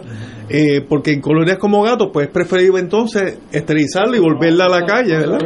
Para que no se reproduzca. Extraordinario. Pues como siempre, este, esto es el 12 de mayo. Sí. Si, si deseas, vente el próximo viernes. Yo vengo el viernes que para viene. recordarlo, porque esto es, esto, esto es de mucha justicia. Con mucho y gusto. tú me conoces a mí con los Yo animales. sé que usted es un animal lover consumado. Así que estamos, tengo tres gatitos recogidos Lo por el sé. río San Juan, que son los dueños de casa. Los dueños. Y, entonces- y esos gatos que Eh, tú tienes yo- tengo ¿están aquí este- ¿Están esterilizados? que tú Algunos sepas. están esterilizados, o- otros los hemos dado a, a personas que lo quieren adoptar. Adoptado. Y ahora, ahora mismo hay un bajón porque dimos como 5 o 6 en la semana pasada y hay como, ahora mismo hay como 5, pero si uno los deja quietos aparecen de otros barrios, Sí, sí, se, sí. se buscan, entonces no son bobos. Mira, Ignacio, tú no vas a creer, pero una colonia de gatos, eh, si tú lo, no la esterilizas, pueden llenar un coliseo de tantos gatos que son. O sea, se reproduce de una capacidad que es increíble. Por eso es que tenemos que trabajar con la esterilización definitivamente. Estamos de acuerdo. ¿Qué? El viernes que viene Viernes 12, Colegio Universitario de San Juan, de 9 a 3. y el viernes que viene, que no es el 12, es el... El viernes que viene estamos a 6 de... Si mal no recuerdo, ya sabemos que estamos por ahí, por ahí. Estamos, el viernes que viene estamos a 5. A 5. Pues espero aquí para recordárselo a la audiencia. Vengo para acá. Un placer, Jorge. Bueno, te siempre. cuido, un abrazo. A Gracias a todos. A las órdenes. Vale. Éxito. Gracias. Oye, nos quedan unos minutos y hay que volver a, a manejar el, el tema que tocamos de Cuba. Es como pisar una, eh, una mina que, que estalla por todos los lados y genera pasiones. Pero yo no estoy aquí para defender un sistema o el otro. Lo que estoy diciendo es que la actitud de Estados Unidos hacia Cuba haya sido buena o mala, estoy tratando de ser diplomático, no ha funcionado. O en Cuba, este Batista no es el presidente ahora proamericano, el, el embajador americano no es el que corre Cuba como era antes. Eh, así que si queríamos derrocar ese sistema, lo que hemos hecho no ha funcionado. Si parte de esa premisa, entonces, ¿qué otra alternativa hay para tú poder penetrar esa, ese fortín socialista que está a 90 millas de ti? Pues invéntate otra cosa, no siga haciendo lo mismo, porque no ha funcionado. Esa es mi única visión. Pero el elemento político es el que ha fatal. es el que ha evitado que eso suceda. Cógete el ejemplo de Vietnam, eh, Ignacio. Eh, allí murieron cuántos 58.000 58 mil soldados Dos americanos y 2 millones Dos de vietnamitas. millones. Y hoy día son socios comerciales de eh, lo- de eh, lo mejor. de lo mejor que hay en el mundo. Pero por, ¿cuál es la diferencia entre Cuba y Vietnam? Que los vietnamitas que, que viven en, en, en- en Estados Unidos no, no han se ha activado eh, políticamente en contra de Vietnam. Eh, o sea, no ha habido una actitud que es la que tienen los cubanos, eh, eh, particularmente los de, los de los de Florida, en contra de Cuba. Los vietnamitas, todo lo contrario.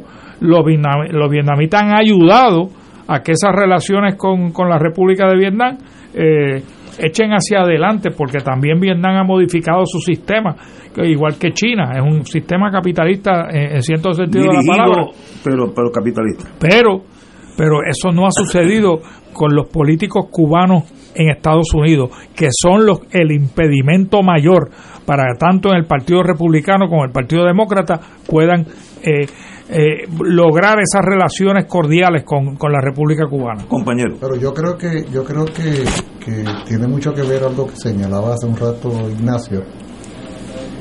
Eh, fíjate que en el caso de Vietnam, eh, el pueblo de Vietnam derrotó en el campo de batalla a Estados Unidos. Sí, eso es verdad. Y sin embargo se da lo que tú describes. ¿no? Amigos, Una amigos íntimos. De una relación. En el caso de Cuba, Cuba no ha derrotado en el campo de batalla, excepto Playa Girón, que fue un asunto muy puntual. No ha habido una guerra entre ambos que Cuba pueda decir derrotamos en el campo de batalla a la manera de Vietnam, quiero decir. Y a mí me parece que tiene bastante que ver el hecho de que eh, los centros de poder en Estados Unidos siguen pensándose dueños de ese continente que definíamos al principio del programa como América. O sea, ellos son dueños de América, eh, la doctrina Monroe, eh, la visión de América para los americanos, el destino manifiesto aplica sobre el planeta, pero particularmente sobre América.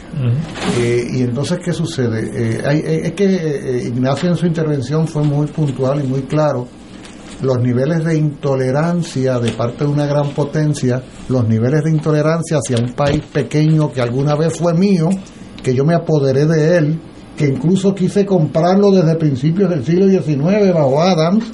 Ah, yo quise ser dueño de, de ese país, luego me apoderé de él hace 125 años y para mí resulta inaudito que hoy día plante bandera independiente, soberano y sin permitir que yo le domine. Eso pesa mucho porque además, a pesar de los pesares, a pesar de todo cuanto pudiera haber sucedido de negativo, de limitante en más de 60 años, resulta que el ejemplo cubano termina también irradiando sobre otros países de América Latina.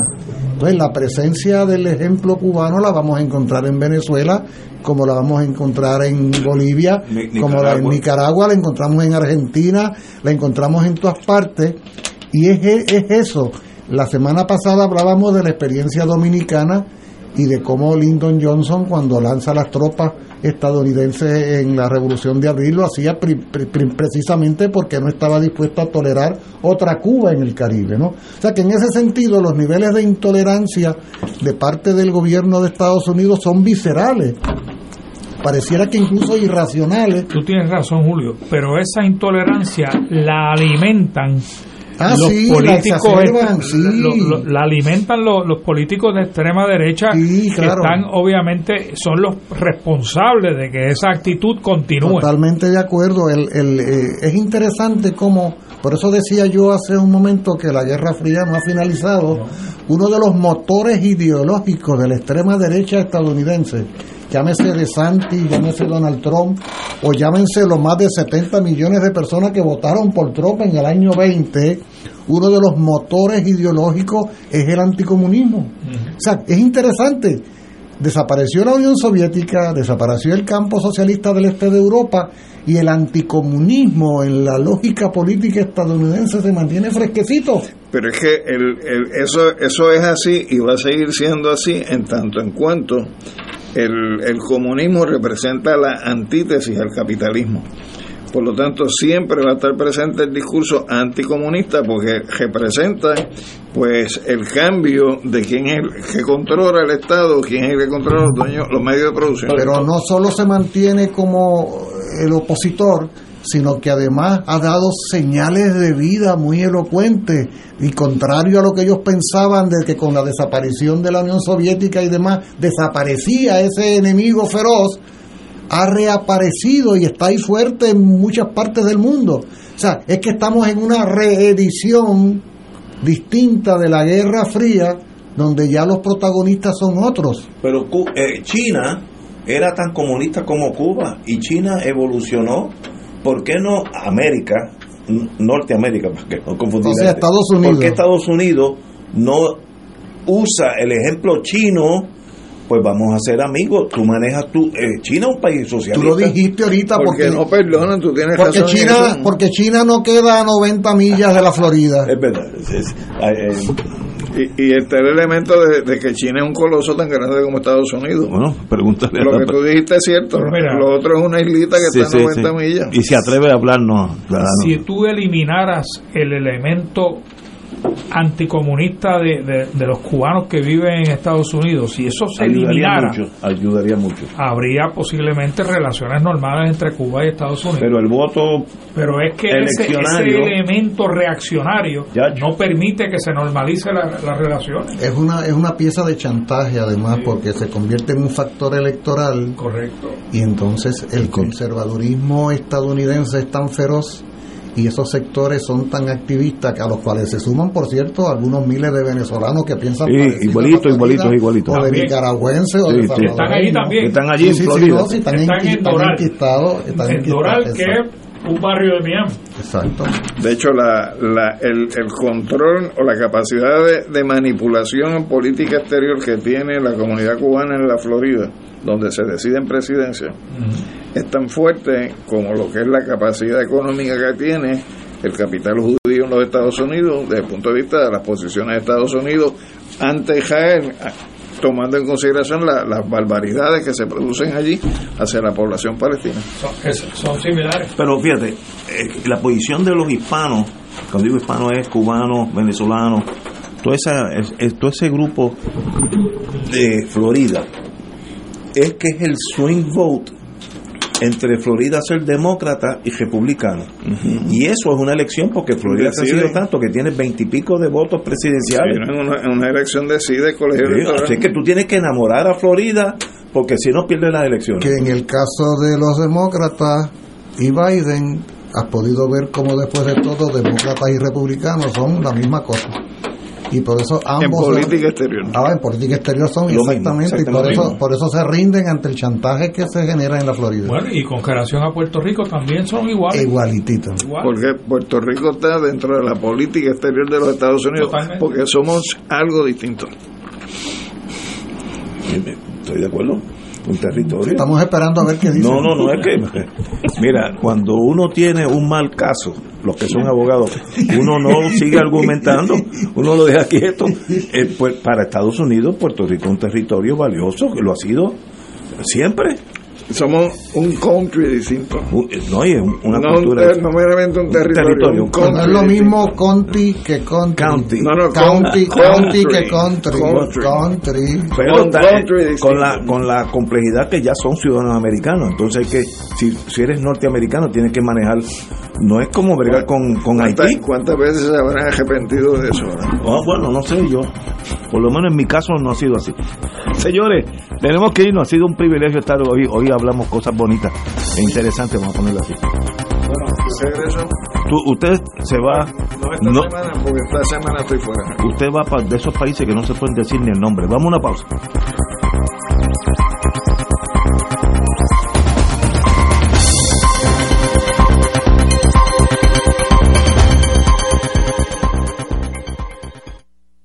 Esta emisora y sus anunciantes no se solidarizan necesariamente con las expresiones vertidas en el programa que acaban de escuchar.